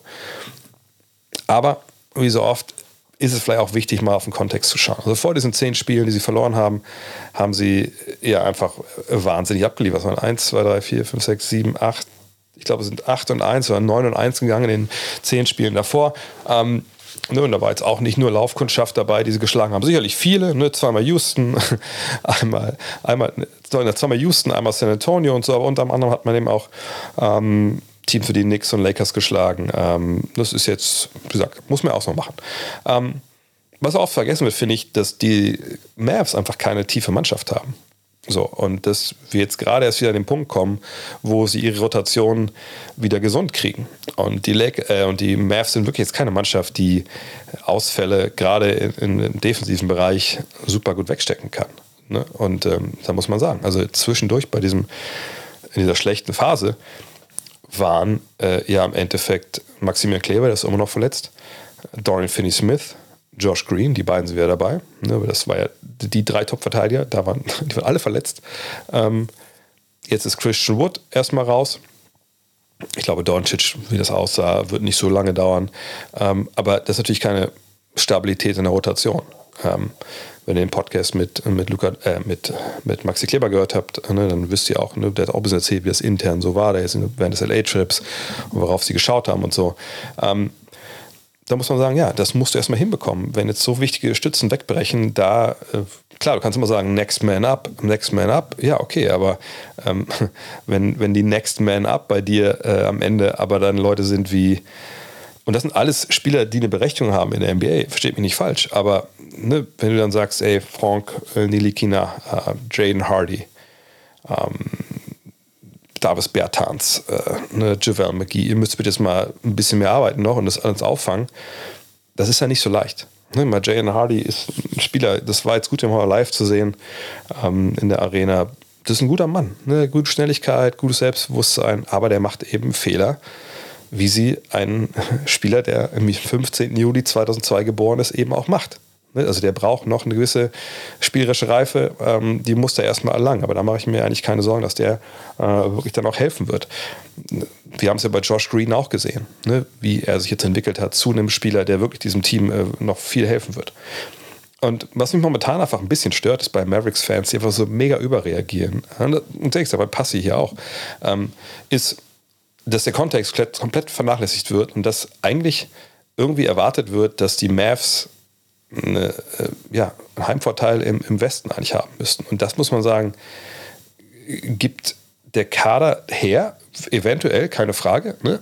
weil wenn das normal läuft bei dem, alle fit sind, ne, Luca Luca Dinge macht, dann haben sie genug dafür, sowas zu erreichen. Aber ähm, es läuft ja eben nicht normal. Es sind eben viele Verletzte dabei. Und, und das fehlt mir einfach sehr diese Einordnung ne, der, der Umstände, die ja einfach sich dann nicht ändern lassen, wenn Leute einfach fehlen, wenn wichtige Leute fehlen und ähm, einfach ja, nicht da sind, weil sie eben momentan kein Basketball spielen können. Und ich möchte es mal nutzen, auch gleich noch den zweiten äh, Punkt hier mit anzugeben. Ähm, und zwar bei den Mavs, es ist einfach so, dass diese Mannschaft so aufgestellt ist, wie sie ist. Und also es ist eine Truppe, die jetzt auch nicht äh, die großen, oder es ist nicht die Situation, dass das Management da jetzt große äh, Chancen hatte, im Sommer jetzt großartig nachzulehnen. Und ich wundere mich manchmal wirklich darüber, was da für Kritik jetzt äh, herabregnet auf die Mavs nach Motto, die tun nichts, um irgendwie ähm, die, diesen Kader zu verstärken. Wo ich sagen muss, ja, haben sie einen riesigen Fehler gemacht jetzt, ne, in, der, in der jüngsten Zeit. Wir reden jetzt mal nicht von von, von, vor fünf, sechs Jahren, sondern ne, dass jetzt vergangenes Jahr, dass man Brunson nicht gehalten hat während der regulären Saison für, für einen relativen Spardeal, wie wir heute wissen. Das ist passiert, das war ein Fehler, gar keine Frage. Hätte man ihn vielleicht noch mit einem Maximaldeal überzeugen können, eben nicht nach New York zu gehen, hat man nicht probiert. Also, wenn das war es, was wir wissen oder was wir hören, dann ja, dann war es sicherlich auch ein Fehler, weil jetzt ihn zu verlieren war im Endeffekt das ähm, Schwierigste äh, und das Dümmste, was passieren konnte. Ähm, aber man hat ja äh, versucht, im, im Sommer wieder aggressiv zu sein. Ich finde, das, das kommt mir viel zu kurz. Ich bin kein Freund vom, vom Spiel von Christian Wood. Und ich denke, er kann nicht der zweitbeste Spieler, wahrscheinlich mal der drittbeste Spieler eines Meisterschaftsteams sein, für meine Begriffe. Aber den hat man ja zum Beispiel geholt. Also das war ja nicht so, dass der auf einmal vor der Tür stand und sagte, okay, also, wenn du schon mal hier bist, kannst du auch Basketball spielen, sondern den hat man ja wirklich geholt. Äh, dass das mit McGee nicht funktioniert, okay, geschenkt, das äh, kann passieren, ähm, ne, ist so, aber ist mit den 5 Millionen, die er jetzt verdient, sicherlich äh, auch nicht äh, der Genickbruch. Für das Geld hätte man dann sicherlich auch nicht andere Leute bekommen, die jetzt einen großartig besseren Job gemacht hätten. So, ähm, hat man früh in der Karriere, das heißt früh ist auch nicht, nicht, ist ja nicht Ewigkeiten her, hat man versucht mit Christoph Porzingis ne, den zweiten Mann zu holen äh, in einem, ja muss man sagen, auch sehr, sehr aggressiven Move damals. Ja, hat man. So, und ich finde, das wird immer vergessen. Und ich, ich weiß nicht, ob viele Fans wirklich eigentlich vor Augen haben, wie das läuft in der NBA. Ne? Das ist nicht die Euroleague. Ne? Ich kann nicht hingehen und äh, von meinem Oligarchen Mark Cuban sagen, äh, sagen pass auf, weil ich brauche mal hier 20 Millionen Dollar ich muss mir jetzt hier mal einen Superstar kaufen, am besten sogar 30 oder 40, wenn du rumliegen hast äh, von der letzten Folge Shark Tank. Und dann machen wir das klar und dann ne, kaufen wir uns hier das Final vor. Das läuft so nicht. Das läuft doch in der Euroleague ehrlich gesagt nicht mehr so, wenn ihr euch den Fall von Kung du Campazzo anschaut. Also ne, äh, alles in allem, das ist eine Mannschaft, und das glaube ich das letzte Mal, dass ich darüber auch spreche jetzt äh, in Dallas, die natürlich gewisse Altlasten, Jerry Engelmann hat es auch äh, getweetet letztens, äh, mit sich rumgeschleppt hat, dass so Erstrunden-Picks vom Regime vor Nico Harrison, ähm, ne, der neue GM, ja, mittlerweile nicht mehr neu, aber der, der Nachfolger von Donny Nelson, ne, vorher wurde eben auch mal ne, über Jahre so die Erstrunden-Picks rausgehauen für Trades, ja, alles gut. Und da haben wir natürlich auch für Porzingis. Ähm, sagt, er war mal aggressiv, es hat halt nicht funktioniert aus verschiedensten Gründen dann hat man äh, letztes Jahr einfach äh, wirklich echt einen guten Job gemacht und man kam bis in die Conference Finals, hat nicht gereicht, war auch okay. Man hat gegen den Meister verloren, hey, whatever. Dann hat man Brunson nicht gehalten, das war natürlich nicht gut, aber ansonsten auch so Richtung Draft. Und ich finde es auch mal geil, dass dann immer äh, irgendwie erwartet wird, dass äh, die Mavs dann äh, jedes Jahr einfach den, den, vielleicht den besten oder zweitbesten Spieler des, des Drafts halt ziehen, äh, weil er noch available war zu, an einem Pick und irgendwie das meistens dann Spieler sind, die sich dann relativ unerwartet entwickelt haben. Ähm, und dass sie eigentlich ja äh, eigentlich ich will nicht sagen, jetzt perfekt Draft letzten Jahren, das stimmt auch nicht, aber wenn man sich mal den Kader jetzt anschaut, mit Green hast du jemanden, der ein hochinteressanter 3D-Mann ist, ne? also wenn er den Dreier denn jetzt trifft, äh, nachhaltig gut. Äh, Jaden Hardy ist jemand, den man wirklich äh, beobachten sollte. Ich glaube, da, da ist viel drin, auch wenn er noch nicht an dem Punkt ist, wo er auch, auch in den Playoffs eventuell im Team dann irgendwie als, was ich, zweite Option von der Bank oder erste Option von der Bank tragen kann. Aber das ist sicherlich jemand, der, der Potenzial hat. Da sind ja Sachen gut gelaufen. Äh, sie haben eine, äh, eine Flügelbatterie mit, mit Finney Smith, mit Kleber, eben mit Green, wenn er fit ist. Auch mit Tim Hardaway, der natürlich ist der On and Off. Ne, das ist auch hm, wahrscheinlich eher der viertbeste Spieler des Meisterschaftsteams. Aber da haben sie Leute, die, äh, die funktionieren können. Mit Spencer Dinwiddie hast du so einen Brunson Light jetzt stellenweise. Ne, der, der auch mal übernehmen kann, wie wir es vergangene Nacht gesehen haben. Und du hast natürlich, und das ist mir das, das, vielfach das Schlimmste, wenn Leute haben mal angefangen auf Twitter oder so, ich sehe es ja nicht oft, wenn ich dann irgendwie dann geedit werde oder so, ne, die dann einfach anfangen, hochtrabend zu argumentieren, als wenn sie da total tief drin wären im Salary Cap etc. Aber komplett außer Acht lassen, dass man eigentlich in diesem Kader wenn man ehrlich ist, echt eine tolle Flexibilität mit relativ hoch dotierten Verträgen verortet. Ne? Bullocks Vertrag ist nächstes Jahr nicht garantiert. Dwight Powell, Christian Wood werden Free Agent. Spencer Dinwiddie ist nächstes Jahr nicht garantiert. Und das gleiche gilt für Davis Bertans äh, im Jahr 2024, 2025. Das heißt, das sind alles Verträge, die äh, über 10 Millionen bis 20 Millionen, wenn wir bei Dinwiddie sprechen, doziert sind, die man äh, in, in Deals reinpacken kann, wenn man einen Spieler irgendwo denn loseisen könnte, ne, für passende Gehälter und dann junge Spieler oder keine Ahnung, was dann der Gegenüber will oder Draftpicks oder so, da ist man schon in einer relativ guten Situation, die längst nicht jedes Team so hat. Klar ist die Frage, was macht man jetzt mit Wood? Ne? Ähm, hält man den, hält man den nicht, etc. Aber dass die jetzt einfach die letzten Jahre da alles weggeschissen hätten, das kann ich einfach nicht erkennen. Und ich weiß nicht, wie man zu dem Schluss kommen kann. Und Mavs-Fans sollten wirklich ein bisschen, also nicht alle natürlich, aber ne, viele sollten ein bisschen mehr in der Realität äh, sich bewegen. Das ist auch vielleicht besser, auch so fürs eigene, für die eigene Gemütswelt so, ne? weil jeden Tag das Spiel zu äh, schauen und zu denken, ist alles scheiße, ist alles scheiße, außer Luca können alle gehen und das Front Office ist scheiße und der Trainer ist scheiße und alles. Das gibt die, die Realität so nicht her. Ähm, und ich, ich denke auch, dass, dass die Mavs eigentlich auf einem relativ guten Weg sind. Nur dieser Weg ist halt ähm, kein kurzer, sondern ein, mittel, mittellanger oder langer Weg. Und dann muss man an, mal schauen, wann man zum Ziel kommt. Ob man überhaupt ankommt. Und das ist ja so, dass längst nicht alle Teams immer oben ankommen. Von daher warten wir es ab, was zum Ende äh, dann passiert. Fakt ist, auf die Tabelle zu gucken in der NBA, ehrlich gesagt, äh, von Woche zu Woche ist eigentlich äh, blödsinnig. Nur es mal vorzulesen. Sacramento hat 26 Siege ähm, auf Rang 3. Äh, Utah auf Rang 10 hat 25 Siege. So, weiter im Text. The Real CD fragt, die Frage ist zu lang für Twitter. Ja, ist ja okay. Ich kann das ja auch dann rauskopieren. Wie findest du das Selbstbewusstsein der Grizzlies? Sportlich finde ich sie cool, empfinde ihre Außendarstellung aber als etwas überheblich mit Aussagen von Ja Morant, er würde MJ 1 gegen 1 schlagen, Gerede über eine Dynasty, ohne was gewonnen zu haben und nicht zuletzt Dylan Brooks Aussagen über Shannon Sharp und LeBron James, ähm, dass er nicht nach links äh, geht, ähm, quasi als ob er wisse, wie man LeBron verteidigt, auch wenn das nicht wild ist. Ich weiß, Trash Talk gehört dazu und ich feiere es, aber finde, zum Teil fehlt die Trash Talk Grundlage. Wie siehst du das? Ich will das auch ganz ehrlich sagen, ist mir halt scheißegal. Ähm, ich sag mal so, als ehemaliger Spieler, wenn nur die Leute Trash talken sollten oder können, die das verdient haben, dann gäbe es wahrscheinlich wenig bis gar keinen Trash Talk, ehrlich gesagt. Ähm, und natürlich sind die Grizzlies keine Dynasty. Und natürlich ähm, ist es sehr äh, anmaßend, wenn John Morant sagt, er würde ein MJ 1 gegen 1 schlagen, obwohl ich nicht weiß, ob er MJ, äh, äh MJ jetzt meint oder von vor 20, 30 Jahren, äh, 30, 40 Jahren. Ähm, nee, das ist alles Neues. Das ist alles nur Neues. Es, es wabert durch den Äther und man kann sich darüber aufregen. Aber ich habe ehrlich gesagt nicht den Eindruck, wenn ich die äh, Grizzlies sehe und ich sehe sie Basketball spielen, dass das jetzt ein Haufen super arroganter Typen ist, die noch nichts gewonnen haben, die denken, sie wären, sie wären der heißeste Scheiß. Den Eindruck bekomme ich nicht. Vielleicht sehe ich nicht genug äh, Grizzlies-Spiele, aber nee, ich sehe eine junge Mannschaft, die selbstbewusst ist, die auch sich, glaube ich, selber nicht unbedingt mehr als junge Mannschaft sieht, sondern als Team, was jetzt eben ne, in dieses Conference Finals Finals gewinnen und einen Titel gewinnen will. Und das finde ich cool.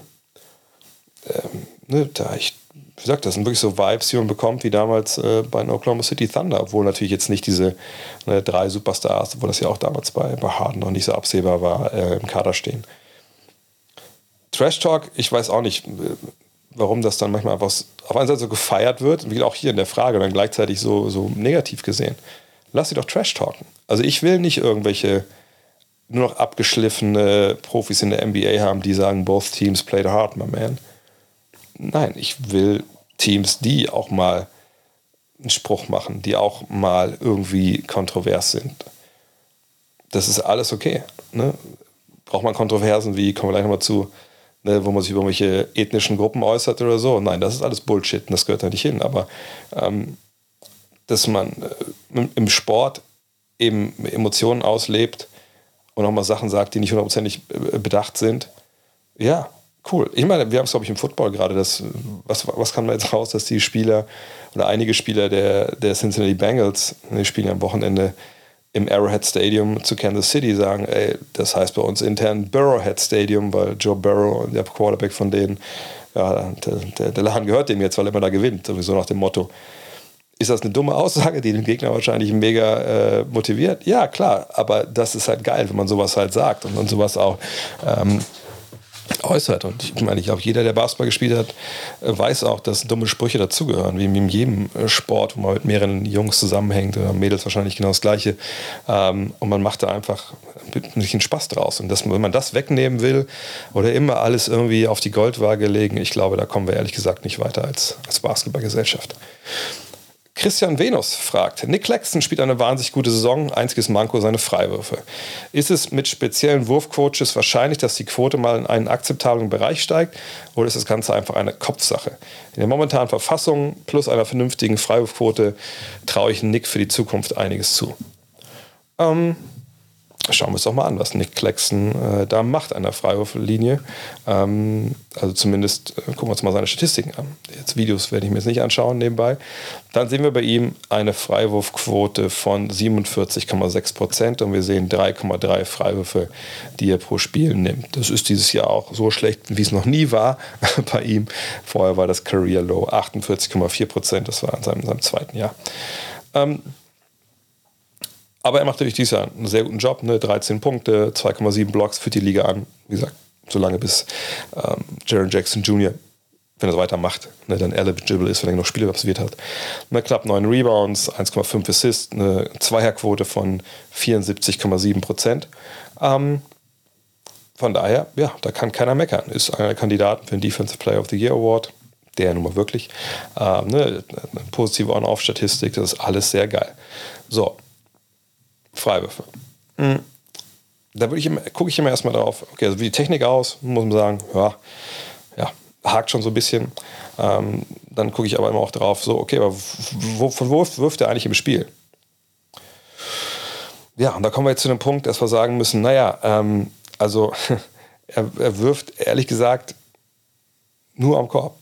Also wirklich nur am Korb, also im Bereich von 10 bis 16 Fuß, also von, von 3 Meter bis, bis 4,80 äh, Meter. Ähm, ja, da sind es gerade mal 1,4 Prozent und dahinter kommt halt nichts mehr, außer irgendwelche ne, Heaves am Ende der Shotclock. Wahrscheinlich, wenn man sagt, äh, du kannst ihn nehmen, bei dir ist es eh egal, da macht das die Wurfquote nicht kaputt, du bist eh bei Null von der Dreierlinie. Und wenn man sich seinen Shotshot anschaut, dann sieht man, ja, das ist alles innerhalb der Zone. Er hat zwei Dreier mal genommen aus der linken Ecke aber ansonsten ist alles in der Zone. Und wenn man ehrlich gesagt, ehrlich ist, ich würde sagen, sieben Achtel seiner Würfe kommen auch unter, dem, ne, unter der gestrichenen Linie. Also wirklich direkt in, in Korbnähe. Und wenn man dann sieht, ähm, ne, er hat geworfen 200, ne, er hat 354 Würfe versucht. Davon waren 126 Würfe Dunks und 156 waren Layups. Und dazu kommen 56 äh, Hookshots wer jetzt gut mit gerechnet hat, weiß, er hat genau 16 Sprungwürfe genommen. So. Also er ist einfach jemand, ne, lange Hinleitung, aber es ist einfach jemand, der nicht wer wirft. Und sicherlich auch nicht wirklich gut werfen kann. Sonst würde er es sicherlich öfter tun. Braucht man dafür jetzt einen speziellen Wurfcoach? Nein, man braucht generell einfach einen Wurfcoach. Also ich weiß nicht, ob er jetzt sich einschließen muss irgendwo mit Chip Engeland, dem legendären äh, Wurftrainer, jetzt mittlerweile Oklahoma City und früher äh, San Antonio Spurs. Ähm, das würde sicherlich helfen.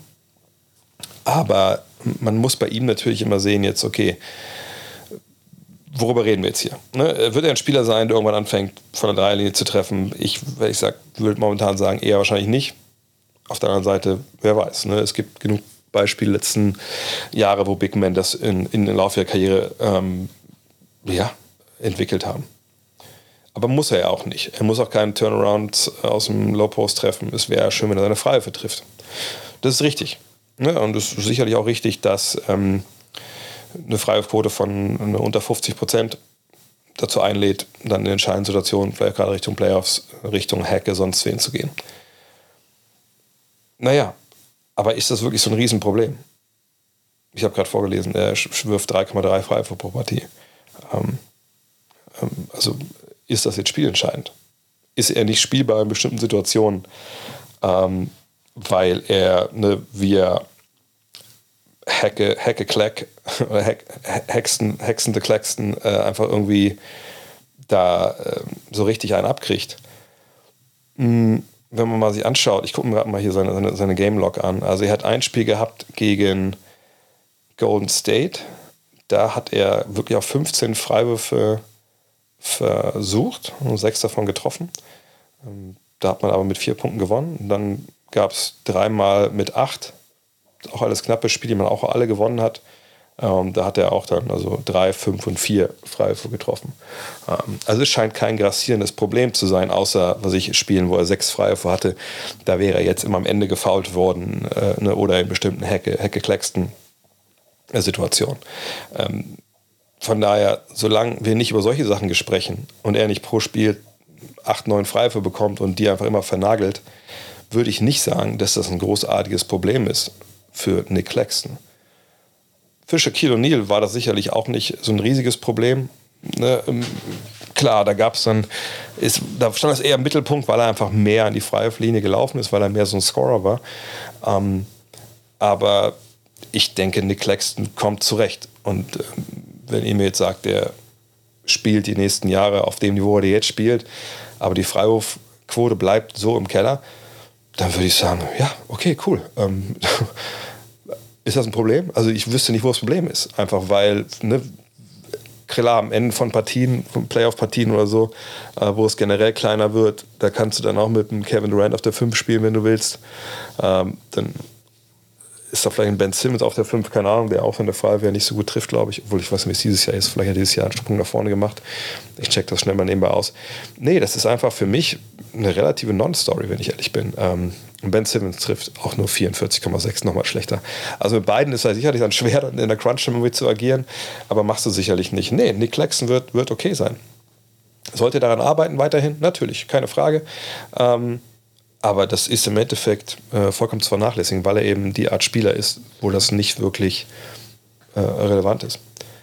Kev Kev fragt, woher kommt bei den Lakers diese enorme Diskrepanz zwischen schlechten Front Office Moves aller Trades, Extensions, Nicht-Extensions und Auge für günstiges Talent?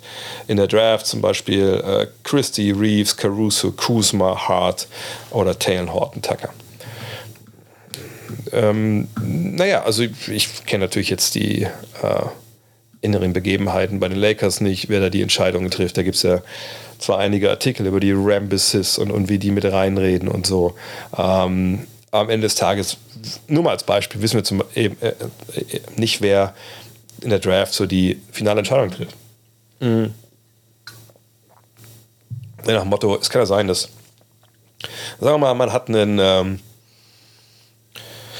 General Manager, der super involviert ist, auch in die, in die Scouting-Geschichten, sich da halt von seinen Chef-Scouts täglich, wöchentlich äh, ne, die Dossiers äh, geben lässt und dann halt hingeht und das ne, durchbetet, selber auch viel mitscoutet und dann eben sagt, ja, alles klar, hier, den holen wir, den holen wir, den holen wir. Ähm, ne, de, dann ist das jemand sicherlich, der dann auch, wenn es zur Draft kommt, ne, wenn das in, in ihrem War Room sitzen, der sicherlich äh, eine sehr starke Meinung hat und dann sicherlich auch ähm, ja, diese Entscheidung gerne äh, gerne auch selber halt dann ultimativ halt trifft. Da gehe ich von aus. Es kann aber auch sein, dass du einen General Manager hast, der meinetwegen einen sehr, sehr starken Chef-Scout hat, eine sehr, sehr starke Scouting-Abteilung, der selber eben eher ein Auge hat für, ne, für sich für Salary Cap, für wer passt bei uns gut rein, ähm, ne, also von bestehenden Profis in der NBA der gute Beziehungen zu den Kollegen unterhält und einfach ne, eher so diese Scouting-Nummer seinen Experten äh, ne, und seinen Auslager delegiert und dann, wenn es zur Draft kommt, sich sagen lässt, okay, ne, was, wen haben wir jetzt hier noch? Wer, was kann der Spieler, was kann der Spieler, der Spieler, wen wollen wir nehmen? So, und er verlässt sich halt mehr auf, seinen, auf seinen, seine Draft-Jungs, weil er aber ein großes Interesse daran hat, ein großes Vertrauen in die hat und kein großes Interesse daran hat, einfach selber ranzugehen, weil er weiß, die machen den Job besser als ich. Und der trifft vielleicht untertief die Entscheidung, aber, ne, aber er hat da seine Profis, die hört dazu. Kann auch Fälle geben, wo ein Besitzer, der eigentlich so mit dem tagtäglichen Geschäft in der Regel nicht viel zu tun hat. Ne, er hat den Laden mal gekauft, aber eigentlich hat er ja einen eigenen Laden, also ein eigenes Business Ne? Bei den Lakers jetzt nicht. Ne? Die, die Bass-Familie hat ja eigentlich, ne? die Lakers, ne? mehr haben die ja eigentlich so jetzt an Business, nicht immer keine große Firma oder so. Ähm, man kann sich sagen, dass ein Besitzer auch sagt, hey, nee, ähm, ich will selber auch viel mitsprechen, das ist ja auch mein Geld, worum das hier geht. Ich möchte gerne Entscheidungen treffen. Das kann gut oder schlecht sein. Auch da kann ein Besitzer natürlich sehr gut seinen Leuten zuhören, sich das erklären lassen sagen, was denkt ihr denn? Okay, dann machen wir das. Oder es kann ein Besitzer sein, der sagt, Alter, ich habe ein Video auf YouTube gesehen, ich finde den Mac McClung einfach wahnsinnig gut. So, und ähm, das wissen wir alles nicht. Das wissen wir auch bei den Lakers nicht. Ähm, was wir aber wissen, dass sie in der Vergangenheit, ne, gerade mit, also auch jetzt nicht, wir werden gleich sehen, das ist auch jetzt keine Geschichte, die äh, ne, ohne Flecken ist. Ne? Aber das ist natürlich schon Christie, ne, Austin Reeves, ne, Caruso, ähm, ne, Kuzma, Hartici, da haben sie natürlich schon ein paar Glücksgriffe äh, gemacht. Wenn wir uns auch mal die, die Draft-Historie angucken, also ne, Max Christie, den haben sie ja jetzt ja unlängst 2022 geholt, aber das äh, war ja im Endeffekt dann äh, so ein Trade Ähm, Orlando Magic haben den genommen äh, und haben die dann für Cash weitergegeben. Aber kann man schon davon ausgehen, dass die Lakers gesagt haben, hey, pick den mal und schickt ihn uns für Geld. So. Also Air Jackson haben sie gepickt, der ist dann, äh, weiß nicht, ne, wahrscheinlich nicht so gut. Ähm, Jane McDaniels ähm, ist nicht mehr da.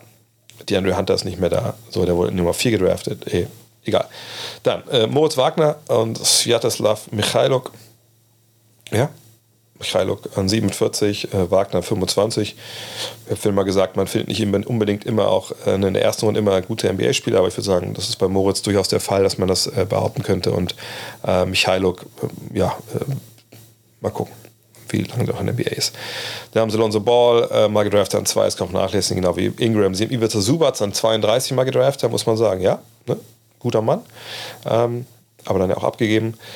D'Angelo Russell an 2, ja, okay. Äh, Larry Nance an 27, guter Mann. Ähm, dann Julius Randle, okay, muss ich drüber reden, Nummer 7, das war jetzt nicht so schwer. Aber dann sind wir jetzt auch schon bei 2013, Ryan Kelly, Robert Sacre. Und da kommen dann einfach so viele Namen, wo man sagt, na gut, so wirklich gut waren die jetzt halt nicht. Ne? Also Darius Morris, Andrew Goodlock, dann Chukwu Dibiere Maduabum, Arter Mayok, so, das alles nicht funktioniert. Also wenn, dann ist das eher so eine, ja, war es eher letzten Jahre so, dass man da ganz gute Griffe getan hat. Aber auch jetzt nicht so, dass jedes Jahr in der zweiten Runde es einfach voll gebrannt hat. So, ne, muss man auch sagen. Ähm, ne, und, und, dann ähm, gewisse Spieler muss man auch dann ehrlicherweise gestehen, ähm, die haben sie ja dann auch nicht, äh, nicht selber gezogen, sondern die haben sie sich dann halt anderweitig äh, ne, geholt. Aber das ist okay. Ne? Das ist okay. Äh, man, man kann dann einfach auch ähm, ja, manchmal einfach Glück haben und man findet dann als Spieler über Draftpicks etc. Ähm, es ist aber schon so, dass, wie gesagt, ne, einfach diese Entscheidung, Draft oder halt Free Agency etc., das können eben andere Abteilungen sein. Ne?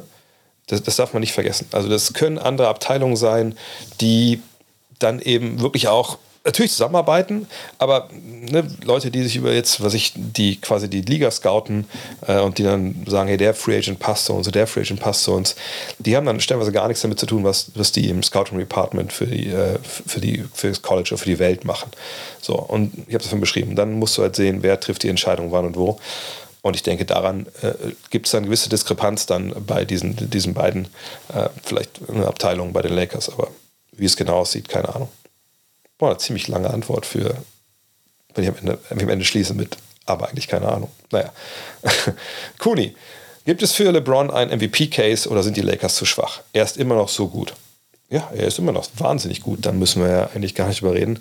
Ähm, aber es gibt für meine Begriffe, ehrlich gesagt, Ne? Also kein MVP-Case, wo nicht drin vorkommt, naja, und dann ist der eine All-Star-Bus nach dem Spiel gegen die Wand gefahren und Embiid, Doncic, Tatum, Antetokounmpo haben sich alle die Beine gebrochen, konnten danach nicht mehr spielen die Saison.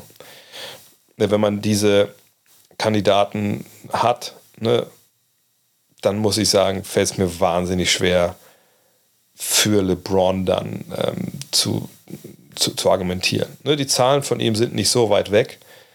Äh, das ist klar. Ne, er, er, trägt ja auch oder hat jetzt die, die Lakers lange Zeit getragen, auch durch die Abwesenheit von Anthony Davis. Aber A ist Davis jetzt zurück, also heißt, ne, diese Last, die er da jetzt trägt, ist auch nicht mehr so wahnsinnig hoch. Äh, man muss sagen, die Lakers sind 13. in äh, der Western Conference. Das heißt nicht, dass sie da am Ende auch äh, sein werden. Also sie haben 23 Siege, haben sie vier Siege weniger als Sacramento an Platz 3. Also auch da, es ist eng beisammen und man kann natürlich da auch sagen, hey, ne, wer weiß, vielleicht geht das dann auch nochmal ne, relativ äh, hoch nach vorne. Kann alles passieren, ne, äh, gar keine Frage. Ähm, aber das muss es mal passieren. Und ne, selbst wenn man jetzt irgendwie sagt, es geht ja nur um einen Case, aber ich muss ja schon davon ausgehen, was jetzt gerade realistisch ist und was gerade hier zeigt.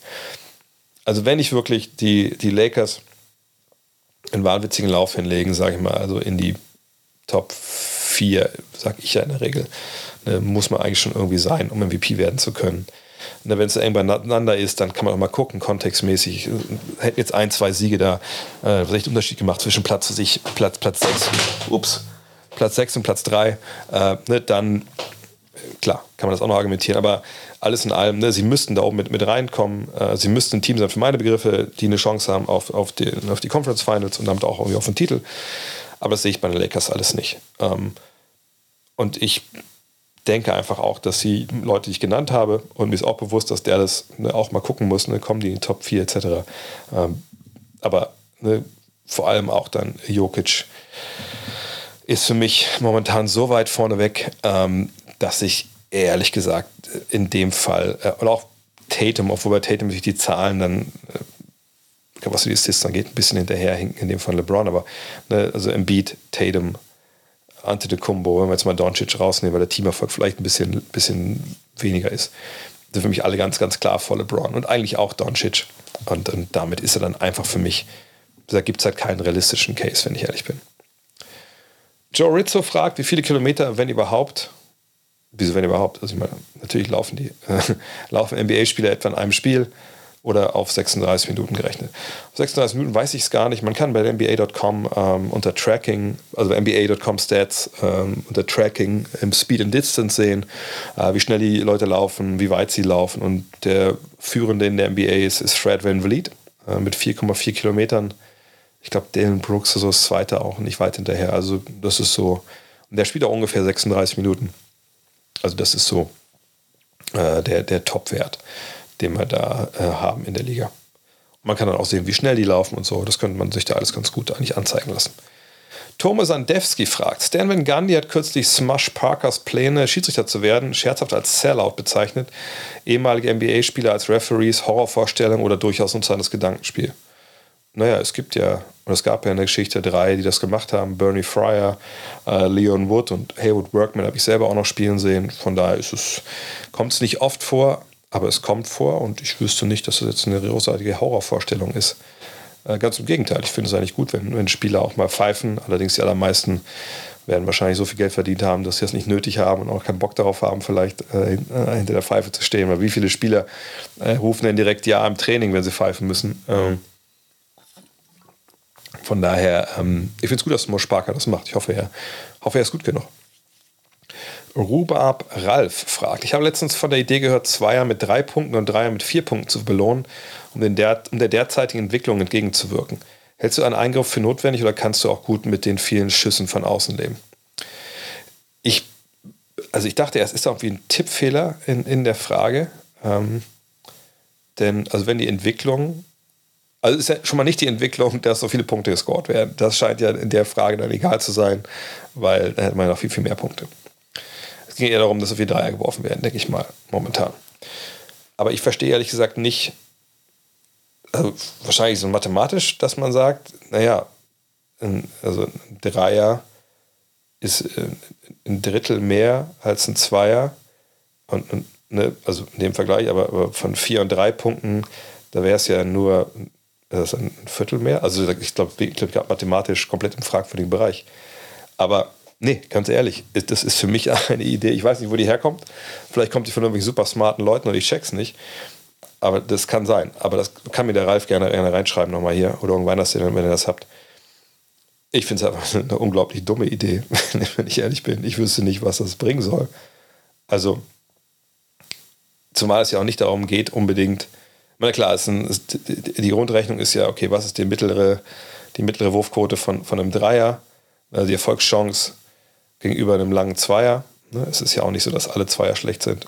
Ähm, ne? Und dann, okay, dann machen wir einen langen Zweier, nicht machen wir den langen Dreier. Dann machen wir lieber den Dreier. So. Jetzt dann äh, ändert sich da aber jetzt viel mathematisch, wenn es jetzt ein Dreier ist versus ein Vierer. Zumal du ja auch viele positive Effekte hast für die Zweier im Endeffekt. Ne? Also wenn du die, das Feld breit machst, von draußen Dreier werfen kannst, auf jeden Fall Vierer hast du ja auch mehr Platz drin für eben für Drives, weil die Hilfe lang wird ähm, oder halt für Leute, die doch mal im Post arbeiten oder halt auch in Mitteldistanz attackieren mit dem Drive und so oder für Cuts. Also das finde ich eine, eine, eine, auch eine ziemlich dumme Idee zu sagen, wir machen noch mehr Punkte, wir äh, reißen damit, also ich meine, ich bin ja selber so ein Typ, der eigentlich sagt, ey, eine Diskussion über, nein, wir können jetzt nicht 82 Spiele machen, äh, nur 72, das würde gar nicht gehen, dann gehen die ganzen äh, Rekorde kaputt. Alter, die NBA hat lange Zeit nur 72 Spiele gemacht. Ja, 82 Spiele ist auch eine Reform gewesen, die man irgendwann durchgezogen hat, um mehr Geld zu verdienen. Ne, erstmal vielleicht die Fakten begreifen, bevor man argumentiert. Ähm, ja, und Rekorde und ähnliches, fuck, sind dafür da, gebrochen zu werden. Ne? Keine Sorge kümmert das, solange, solange die, sag mal, die Grundlage ungefähr die gleiche bleibt. So, und ne, da muss man sagen, aber drei und vier, das wäre dann halt schon was, was wirklich in die Grundlagen eingreift, wo man sagen kann, okay, also damit sind wir jetzt an einem Punkt, wo wir eigentlich nichts mehr vergleichen können, ne? was so gelaufen ist. Ähm, und äh, ne, von daher, äh, ganz ehrlich, das macht einfach mal 0,0 Sinn. Ähm, und ähm, ich kann mit, mit freien Würfen von außen durchaus leben. Mit denen ich, worum ich nicht mitleben kann, sind super faule, auch in dem Fall relativ unintelligente Dreier einfach, die man so nimmt, wenn man denkt, ja gut, mache ich jetzt mal wenn der Weg zum Korb aber halbwegs frei war oder einfach eine Leute einfach nur wilden Hero Ball spielen. Damit kann ich nicht leben. Aber selbst das würde sich damit auch nicht, nicht regeln. Gut rausgespielte Dreier, die frei sind. Ich weiß nicht, was man dagegen haben kann, wenn ich ehrlich bin. Was hätten wir denn lieber? Ein Contested uh, Turnaround Jumper im, im Low Post? Ich finde die Diskussion manchmal auch sehr, sehr, ähm, soll ich das sagen, ähm, sehr, sehr emotional geführt und, und wenig an den Fakten orientiert. René Schley fragt, warum wird sich mit mitten in der, warum wird sich nicht mitten in der Saison an europäischen Topspielern bedient? Ich meine, keine Talente, sondern etablierte Starspieler. Klar kann man sagen, dass die kein NBA-Niveau haben, aber deshalb spielen die dort ja auch nicht. Aber gerade für spezielle Probleme gäbe es auch sicherlich auch eine Europalösung. Zum Beispiel, wenn gute Dreierschützen fehlen, dann holt man sich den besten Dreierschützen in Europa. Von der Bank zu kommen bei einem Team, was genauso was benötigt oder das doch kein Minusspieler, kann das doch kein Spieler, Minusspieler sein. Oder liegt es vielleicht daran, dass erstmal ein Team sowas machen muss und, das, und dann damit Erfolg haben? Nee, es liegt vor allem daran, dass die Spieler in Europa ja Verträge haben. Also, die arbeiten ja für, für einen Club. Also zum Beispiel für Alba Berlin oder für, für Bayern München. Und das machen die ja nicht einfach nur so, weil sie Bock haben zu zocken am Wochenende, sondern die haben einen Vertrag. Da kriegen die auch, also natürlich im Vergleich zur NBA wahrscheinlich relativ wenig Geld, es sei denn, es sind die Superstars wie Mirotic oder so, aber die kriegen ja Geld dafür. Die haben einen Vertrag unterschrieben, wo drin steht, du spielst für Bayern München, du spielst für FS Anadolu, habe ich jetzt auch gelernt, äh, Istanbul. So, du kriegst dafür Geld. Du kannst nicht einfach irgendwann sagen, jo, Andi Obst kann dich einen Morgen aufstehen, morgens im, im Bett äh, die E-Mails checken und sagen, oh, guck mal hier, Rob Pelinka hat mir eine Mail geschickt ach, ich soll morgens bei Lakers spielen. Das, also ja, ich habe mir auch ein Ticket geschickt. Ich, ich kann direkt rüberfliegen morgen. Ich muss jetzt mal ganz schnell Marco Petic anrufen und dem erklären, dass ich nicht mehr Teil der, FC, des FC Bayern Basketball bin. So läuft es einfach nicht. Weil du hast Verträge. Es gibt Verträge natürlich. Es gibt Ausstiegsklauseln manchmal in Verträgen, ähm, die es einem Spieler erlauben, in die NBA zu gehen. Natürlich. Ähm, das kann man auch so verhandeln, dass es auch während der Saison noch möglich ist. Gar keine Frage. Aber ich bin mir relativ sicher, dass der beste Dreischütze in Europa oder der beste Rebound in Europa oder der beste Shotblocker in Europa, wenn er, selbst wenn er ein NBA-Out hat, dass es nicht während der Saison äh, geht. Ne, weil das natürlich, überlegt mal, überlegt mal bitte, ähm, der FC Barcelona würde einfach seinen wichtigsten Spieler vor den Euroleague Playoffs verlieren. Dadurch. Irgendwann jetzt im Januar, Februar. Nein, das ist einfach, da gibt es Verträge. Es gibt Verträge, die müssen erfüllt werden oder eben, wie gesagt, äh, ne, mit NBA-Outs, aber äh, einfach so ist es eben nicht, äh, nicht machbar. Ansonsten könnte man natürlich sich da bedienen, aber wie gesagt, diese Spieler gibt es einfach nicht, die zu haben sind. Aber wir sehen natürlich auch manchmal Spieler, die wechseln aus Europa noch während der Saison äh, in die USA. Da gab es in den letzten Jahren immer mal wieder Beispiele. Nils Hoffmann fragt, wie hoch ist eigentlich der Wert der sogenannten Mentorship älterer Profis einzuschätzen, die schon am Ende ihrer Karriere angelangt sind? Ich denke insbesondere an André Godala, der aus diesem Grund, genau diesem Grund nochmal einen Vertrag bekommen hat, verletzungsbedingt in der Saison aber so gut wie überhaupt nicht spielt, leidet der Einfluss als Mentor nicht darunter, wenn der Mentor nie das Jersey überstreift. Kommt immer auf die Situation an. Ähm, zum einen ist André Godala ja nicht irgendein Veteran, den sie zugeholt haben, der da jetzt irgendwie fremd ist. Ähm, mit dem Kader so nichts zu tun hat und der, der jetzt ein bisschen klug daherreden soll, als quasi als äh, Assistenztrainer in Shorts. Sondern es ist ja jemand, der durchaus große Verdienste mit dieser Franchise äh, hat, der Meister geworden ist, der die Protagonisten von damals noch kennt. und natürlich auch aus diesem Grund einen großen Respekt genießt. Ganz abgesehen davon, dass er einfach ein wahnsinnig guter Basketballer war oder ist, äh, aber natürlich nicht mit Leistung abrufen kann wie früher, aber ne, wahnsinnig toller Verteidiger, äh, intelligenter Spieler, offensiv auch einiges zu bieten, tolle Athletik zu Beginn seiner Karriere. einer, der auch alles gesehen hat in der NBA. So. Und ist es jetzt wichtig, dass der neben Steph Curry sitzt? Soll er jetzt Steph Curry erzählen, was er falsch macht oder nicht? Naja, ähm, also in der Regel nicht, also nicht, nicht jeden Tag oder so. Aber du hast natürlich, wenn es jetzt um Veteranen, mit Veteranen geht, hast du sicherlich mal Situationen, gerade bei so einer Mannschaft wie, wie die Golden State Warriors, die eigentlich große Erfolge gefeiert haben, die am amtierender Meister sind, aber wo es jetzt viele Hinsicht einfach nicht läuft, dass du so einen dabei hast, der aber auch schon alles gesehen hat, der die Protagonisten auch kennt und weiß, wie die ticken, das kann einfach bestimmte äh, ne, Mechaniken, die es gibt in so einem Teamgefüge, eben positiv beeinflussen wenn er da auch ne, weiß, wie man manchmal sprechen soll, wenn er Dinge, Dinge sieht, die nicht richtig laufen, die du vielleicht im Moment und in der Situation, wenn du selber aktiv bist, gar nicht so auf dem Schirm hast. Da hilft manchmal wirklich diese Sicht von, ja, nicht mal von ganz außen, aber so von halb draußen von dem Spieler, der einfach viel gesehen hat, der dabei ist.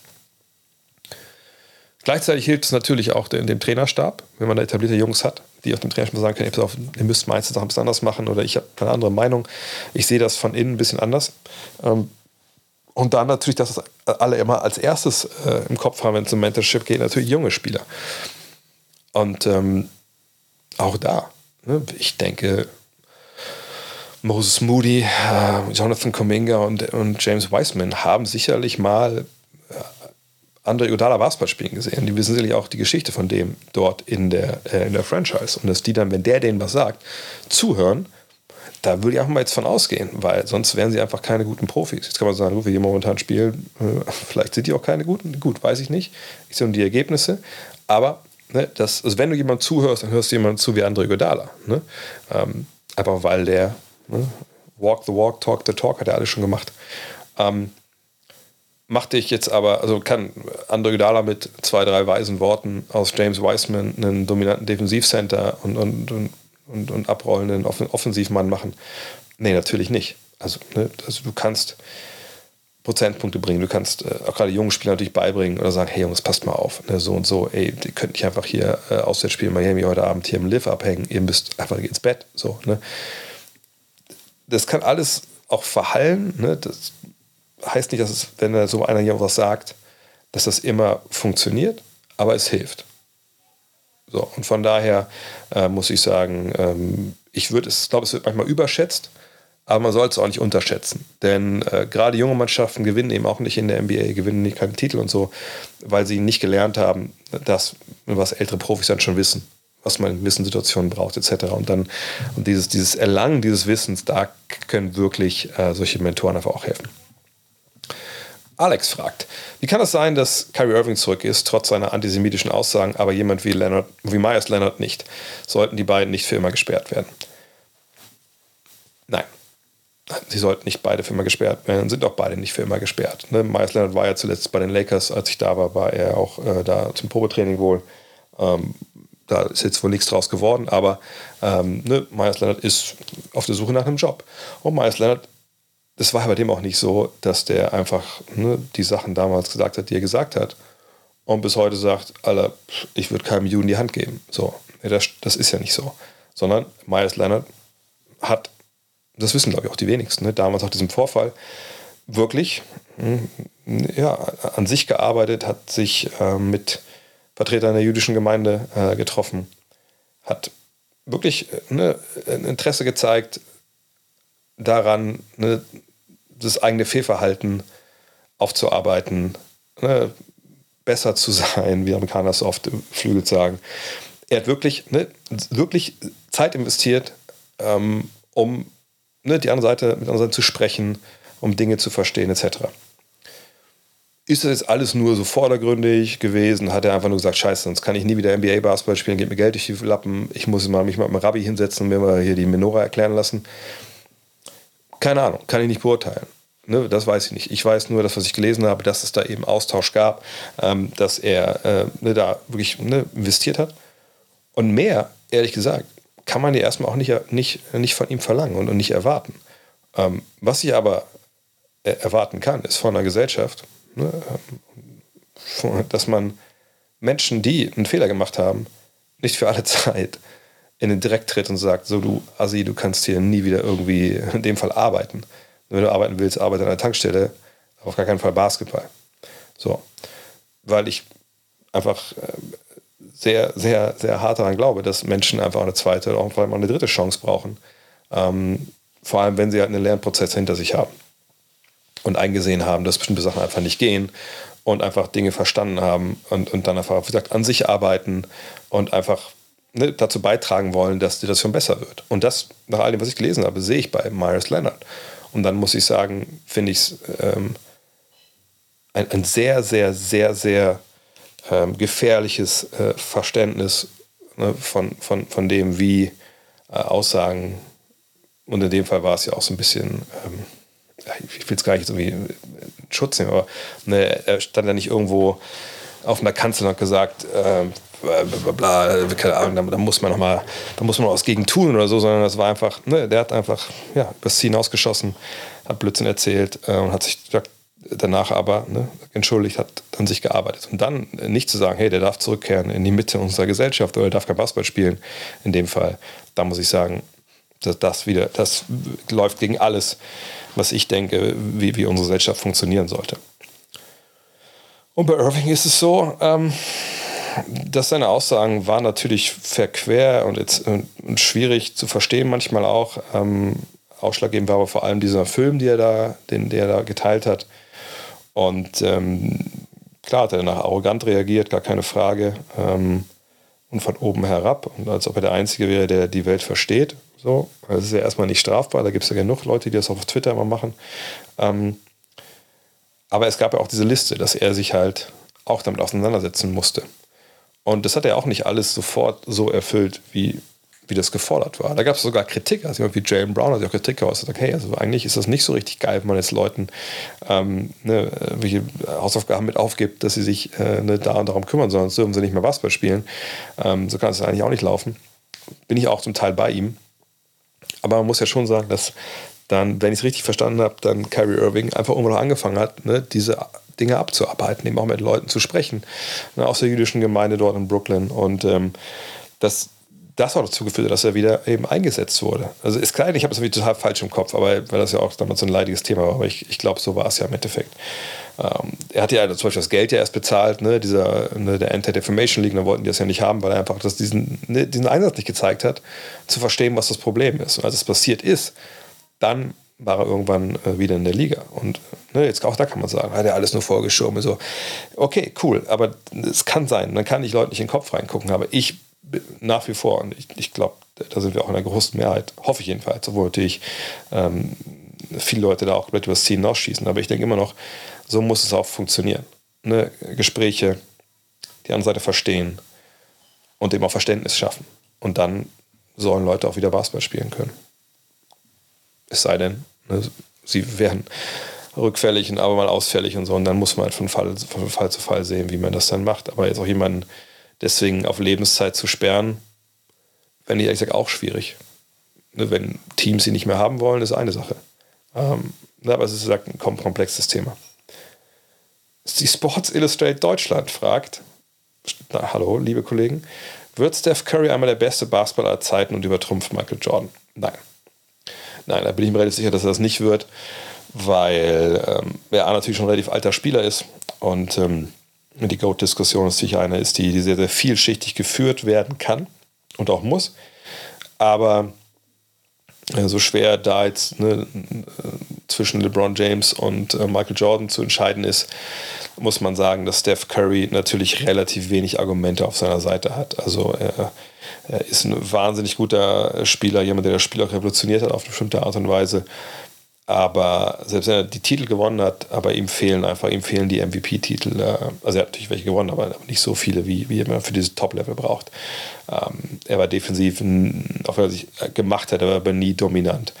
Ähm, er war generell als Scorer in dem Sinne nie dominant, dass er immer über den Skill gekommen ist. Und das kann man sagen, kann man ihm ja nicht negativ auslegen. Aber schon auf diesem Level irgendwann kommt es an den Punkt, dass du Leuten deinen Willen aufzwingst. Und da muss man sagen, das hat er gerade auch in den Finals dann oft in bestimmten Situationen nicht machen können, weil er einfach körperlich da nicht in der Lage ist, Leute zu dominieren. Deswegen reden wir von Leuten wie, wie Jordan oder auch wie LeBron oder wie Kareem Abdul-Jabbar, wenn wir um die, über die, ja, die besten Basketballer aller Zeiten sprechen. Ist Curry dann so in der zweiten Stufe irgendwann zu nennen? Ja, bestimmt, sicherlich, gar keine Frage.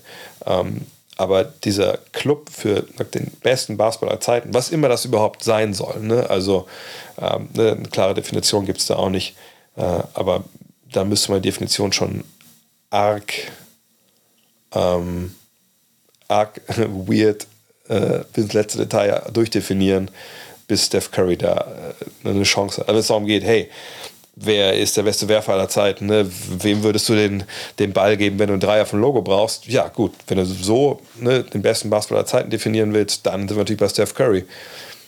Aber da, so machen wir das eigentlich nicht. Familienkantine fragt. Stichwort stagnierende Popularität von Basketball, Hashtag Basketball in Hashtag Deutschland, in Hashtag Hannover sind die, vergangen, sind die vergangenen 20 Jahren circa oder zu 95 Prozent diese Knast Metallkörbe mit Gitterbrett und Kettennetz installiert worden. Ist das deutscher Standard? Langlebigkeit statt Wurfspaß? Fragezeichen. Nö, das ist im Endeffekt die Schuld von uns allen, dass das so ist. Ähm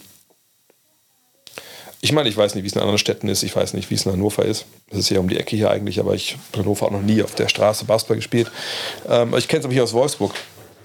Ja, da wo ich angefangen habe mit Basketball hier in Westhagen auf dem, auf dem roten Platz, haben wir ihn früher genannt. Mittlerweile ist das Tartan oder der Tartan da ab. Also richtig, ist eigentlich nur noch grau.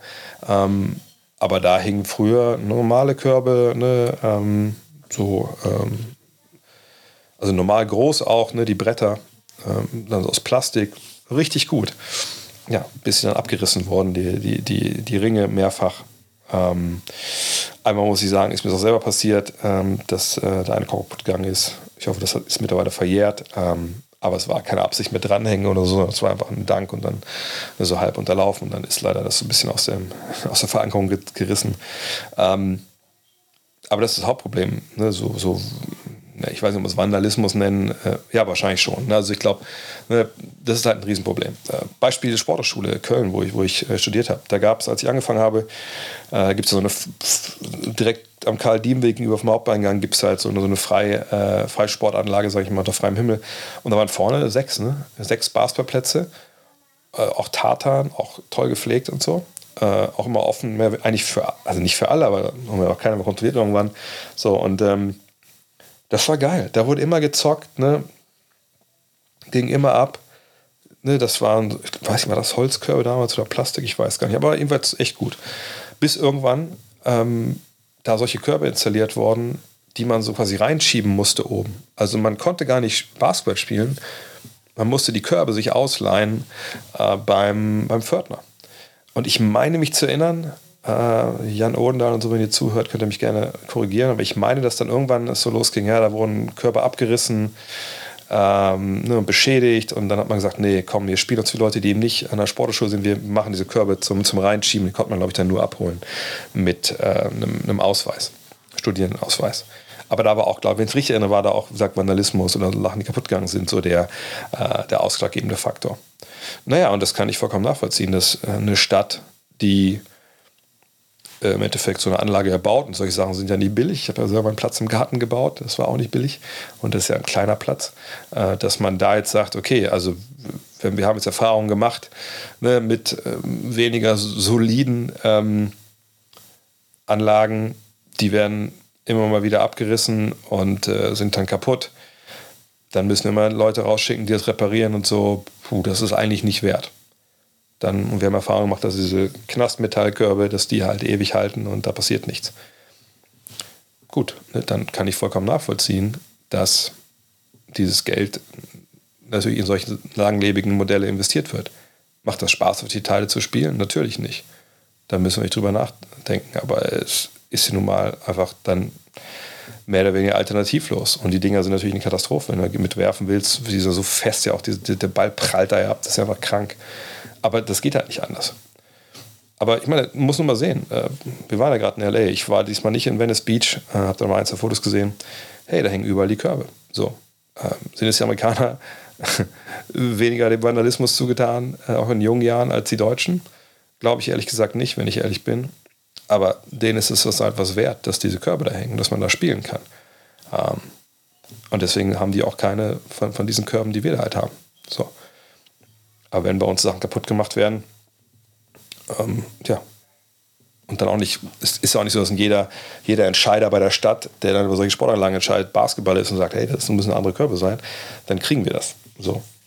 Wir kriegen, wir kriegen das, was wir, äh, vielleicht das, was wir verdienen, aber wir kriegen das, ja, ja, doch, wir kriegen das, was wir verdienen. Ne? Vielleicht, vielleicht nicht die Basketballer, die Sachen da abreißen und so. Ne, versteht mich nicht falsch, aber ne, wir als, als junge Gesellschaft, die, die gerne ne, Sport draußen machen, aber die Jugendlichen, es wird ja kaum Rentner sein, der Dinge das abreißt. Also wir Jugendlichen, oder nicht, auch nicht mehr, ihr Jugendlichen, die junge Gesellschaft kriegt das, was sie verdient. Und wenn wir Sachen da abreißen und kaputt machen, dann kriegen wir halt die Sachen, die nicht abzureißen sind. Das ist leider so.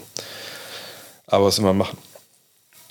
Gunnar Armando fragt, mal den familiären Aspekt ausgelassen, die kämen alle mit. Was wäre dein Traumjob rund um die NBA? Wäre es der sportliche Bereich, Coach, Front Office etc. oder würdest du lieber auch da einer journalistischen Tätigkeit nachgehen und in welchem Bereich? Beatwriter zum Beispiel. Ähm, naja, also ich meine, ähm, ich würde nichts schreiben wollen, auch nicht podcasten, wenn ich ehrlich bin. Weil das immer ein Hustle ist egal ob man jetzt hier ist oder da. Ähm, und wenn ich einfach, nie, einfach, nur in die USA gehen würde und, und da dann den Job machen, den ich hier mache, das wird sicherlich irgendwie auch Spaß machen. Aber ich würde nicht unbedingt den Sinn sehen, was jetzt vorteilhafter wäre, das in den USA zu machen, versus hier. Also es müsste schon ein Job sein, der wirklich in der NBA drin ist, also ne, innerhalb dieser Bubble, die ich auch in äh, Love This Game beschreibe. Coach und Front Office, da bilde ich mir gar nicht ein, dass ich dazu gut genug wäre. Ne, das, das können wir vergessen. Äh, irgendwie ich achte Assistant Coach zu sein, selbst dafür würde es nicht reichen. Da müsste ich äh, einiges nacharbeiten. Ähm, nee, ich glaube, zwei Sachen fände ich cool. Ähm, es gibt einen, wenn wir im Moment so im äh, Medienbereich doch bleiben, einfach der Kommentator oder der Experte zu sein bei, diesen, bei den Leuten, die einfach quasi die Spiele kommentieren von dem jeweiligen Team. Ne? Also was ich, was Dominic Wilkes, glaube ich, noch für die Hawks macht zum Beispiel.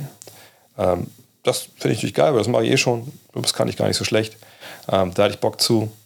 Aber wäre eigentlich auch raus im Endeffekt, weil damit bin ich ja quasi auch bei jedem Auswärtsspiel dabei. Äh, oder nicht bei jedem, aber bei den allermeisten. Und die Reisestrapazen würde ich mir einfach nicht geben wollen, äh, auch nicht mit einer gesagt, sechsjährigen Tochter. Das, das, das macht keinen Sinn. Also würde ich irgendeinen Beruf, irgendeinen Job mir suchen, wo ich schon in der NBA drin bin, mitarbeiten kann, auch von innen sehen kann, wie es funktioniert und auch von innen den ganzen Gossip mitkriegen, wo ich aber nicht auf jedes Spiel mit muss. Und es gibt einen Job mittlerweile in, in Europa und das, das ist ein, äh, ein Bekannter, der beim VfL mal gearbeitet hat, der macht das jetzt, glaube ich, bei, bei, bei Borussia Dortmund. Ähm, und es ist so ein Job, ich weiß gar nicht, wie genau die Bezeichnung ist, dass man aber sich darum kümmert, ne, dass Spieler, wenn sie zu einem Verein kommen, so, so mal so aufgefangen werden. Ne? Also, dass man denen so ein bisschen zeigt, hey, pass auf, das und hier, ne, was ich komme, wir gehen mal was essen hier und da. Und äh, ne, ich zeige dir mal, wie, wie, wir hier leben. Was also ein bisschen Leute gerade wenn es aus anderen Kulturkreisen und Ländern kommen, auffangen und so ein bisschen mitnehmen, dass sie in der Community ankommen, für die da sein, also betreuermäßig. Ne? Das, glaube ich, fände ich ganz cool, ähm, das zu machen. Das würde ich mir auch zutrauen, je nachdem, wo, wo ich denn da lebe. Ähm, sowas hätte ich halt Bock. Weil dann ist man so ein bisschen mit dabei, man kennt die Spieler, man hat auch also die Arbeit, die man da natürlich dann hat, wäre einfach mit den Jungs viel zu kommunizieren und irgendwie in Kontakt zu halten und so. Da bleibt man auch selber jung.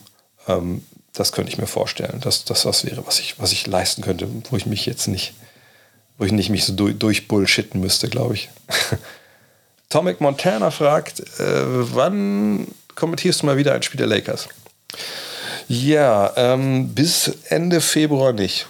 Also meine nächsten Einsätze sind morgen, am 28. Januar ne, Nuggets gegen Sixers, 21 Uhr. Dann am 9. Februar Sixers gegen Celtics um 1.30 Uhr.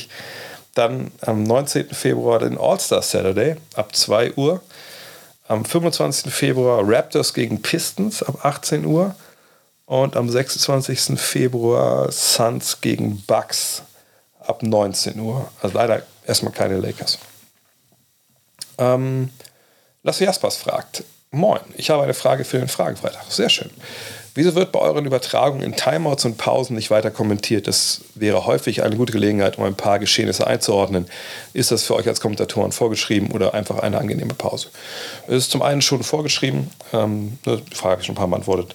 Äh, der Grund ist einfach, dass man natürlich, äh, man will keine Text-Bildschere, nennt man das, äh, haben. Also man will nicht irgendwas zeigen, was nichts damit zu tun hat, was, worüber man gerade redet. Das mag ähm, ne, so aus so sehr durch die Medienbrille gesehen werden in dem Fall. Das wäre vielleicht vielen ziemlich egal. Ne? Also gerade wenn es darum geht, dass man natürlich auch die Spiele nachts schaut. Das kenne ich selber noch von früher oder auch jetzt noch. Klar, das tötet einen, wenn die Auszeiten kommen und keiner redet und irgendwie nichts passiert, wo man natürlich immer den, den Videowürfel sehen kann, in der Regel bei den Übertragungen. Ähm, aber nee, das ist die eine Sache, ne? keine Textbildschere.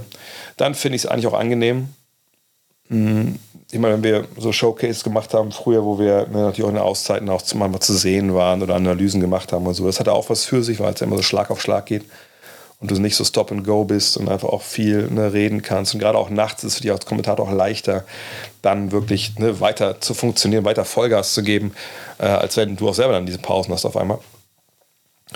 Ähm, aber ich finde es angenehm, auch um dann Sachen mal nachzuschlagen, nochmal einen Boxscore zu schauen, in die Aufzeichnungen zu schauen, nochmal zu überlegen, okay, gibt es irgendein, irgendeine Geschichte, die jetzt in den letzten paar Sequenzen war, die ich nochmal ansprechen will. Ne, manchmal spricht man auch kurz mit seinem Kollegen, hey, lass uns doch das und das jetzt nochmal ansprechen oder so. Ähm, ne, das finde ich eigentlich wichtiger. Ähm, und doch mal über die, ne, mal was zu trinken und alles. Das sind alles so Geschichten, äh, das darf man nicht vergessen. Ne, das ist auch wichtig äh, und, und das hilft der Übertragung auch, glaube ich. Martin Pesch gefragt. Du erwähnst hier immer mal den VfL Wolfsburg und hast offensichtlich auch Sympathien für Fußball, das stimmt. Aber wie stehst du eigentlich zum Eishockey und warst du schon mal bei einem Spiel der Grizzlies? Ja, ich bin auch alt genug, dass ich weiß, dass, äh, oder dass ich bei Spielen vom ESC Wolfsburg war, damals in der zweiten Liga. Ähm, und auch ziemlich oft damals im Eispalast hieß er ja, oder heißt immer noch, glaube ich, ne? ich weiß gar nicht, äh, in Wolfsburg äh, unterwegs war, auch bei der Eisdisco und so. Ähm, Nee, Eishockey haben wir als Kind auch viel hier. Also, das wissen die jungen Leute ja gar nicht mehr. Aber früher äh, konnte man eigentlich jeden, jeden Winter eigentlich Eis laufen auf irgendwelchen zugefrorenen Seen. Ähm, auch hier im, im Norden.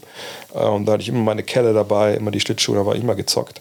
Ähm, ich war auch vor, ne, vor Corona war das mit den Kollegen vom, äh, vom Kölner Haie Radio. Ich weiß nicht, wie die genau hießen, äh, wie das Radio genau heißt. Äh, mit dem Fanradio war ich dann da ein bisschen gequatscht. Unfassbar, wie die Kollegen das gemacht haben, weil das ja echt nochmal ein anderer Sport ist als, als Basketball zum Kommentieren. Ähm, aber auch früher, äh, wann immer es gegen Olympia, ich deutschen das Eishockey geguckt und so. War auch schon ein paar NHL-Spielen, ähm, gerade bei den Dallas Stars, weil da war immer relativ billig Tickets zu kriegen. Bei den, bei den Kings war ich jetzt nicht. Ich weiß nicht, ob die äh, Rangers jetzt mal spielen, wenn ich da bin. Nee, also ich finde Eishockey nice. Es ist ein cooles Game, schnell. Ähm, Gucke ich eigentlich gerne, aber ich sag, war jetzt schon länger nicht mehr. Aber ich habe mir es auch mal als Family gesagt, dass wir mal hingehen wollten, auch um unserer Tochter mal andere Sportart zu zeigen. Ähm, von daher, ja, aber ich kann jetzt nicht behaupten, dass ich viel drin bin, äh, was die Grizzlies angeht. Ähm, vor ein paar Jahren hatten sie ja relativ viel Erfolg. Dieses Jahr weiß ich gar nicht. Ähm, ich hatte letztens gesehen, dass der Arne Greskowiak, der ne, der Athletic Coach des DBB, der auch die Haie macht, hier im Allersee abgetaucht ist, wo ich dann geschrieben habe, ich so, Alter, sag doch Bescheid. Dann, wenn du dann nackt in den See springst, dann kann ich mit dem Hund vorbeilaufen, können wir kurz quatschen. Aber das war jetzt der einzige Berührungspunkt, den ich hatte bisher mit Eishockey in dieser Saison. Aber es ist ein guter Punkt, Martin. Vielleicht, vielleicht sollte ich da mal demnächst mal wieder hingehen. Ja, und das war's für heute. Äh, vielen, vielen Dank fürs Zuhören. Ähm, für alle Supporter der Hinweis: Gestern gab es den Premium-Podcast mit äh, Dr. Benjamin Bendrich oder Ben, ben, ben Bendrich ähm, zum Thema Doping. Doping in der NBA, Doping äh, in der Euroleague äh, BBL. Ähm, wie, wie läuft es eigentlich alles? Warum ist das so ein Problem? Ähm, was kann man dagegen tun? Äh, was läuft schief in der NBA, was so Doping-Tests angeht? Warum ist das System da aber vielleicht sogar besser als das von der WADA?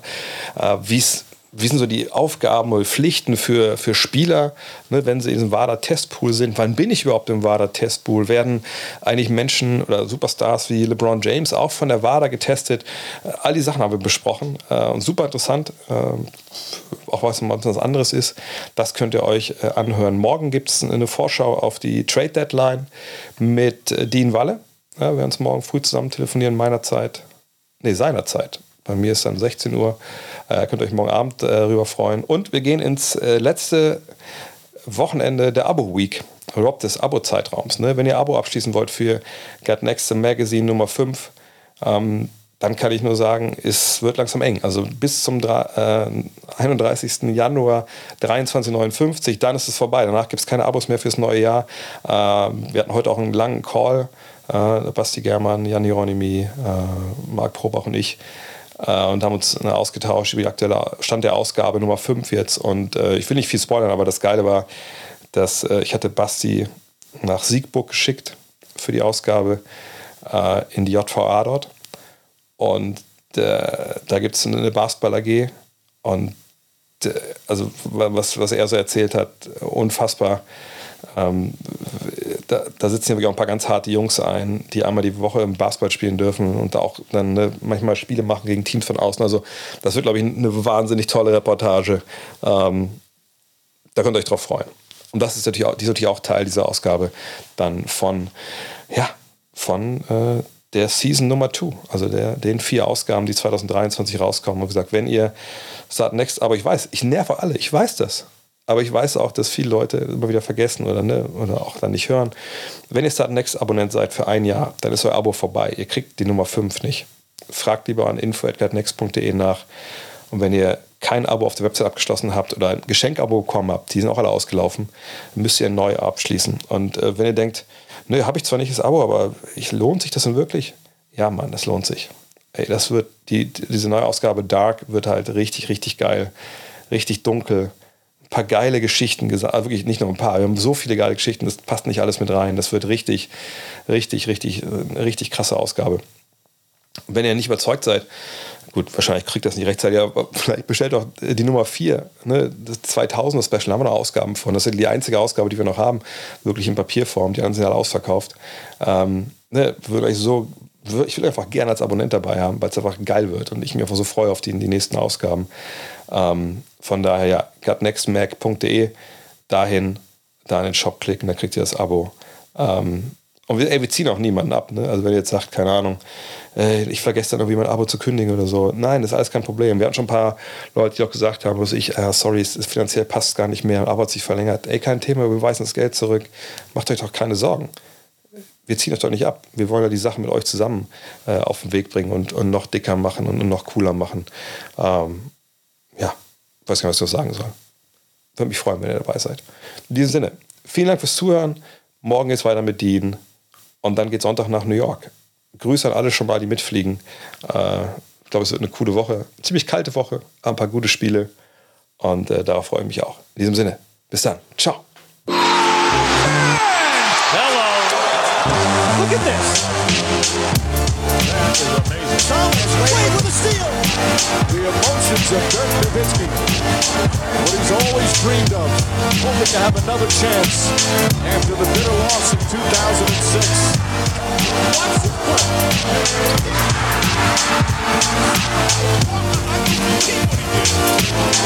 That is amazing.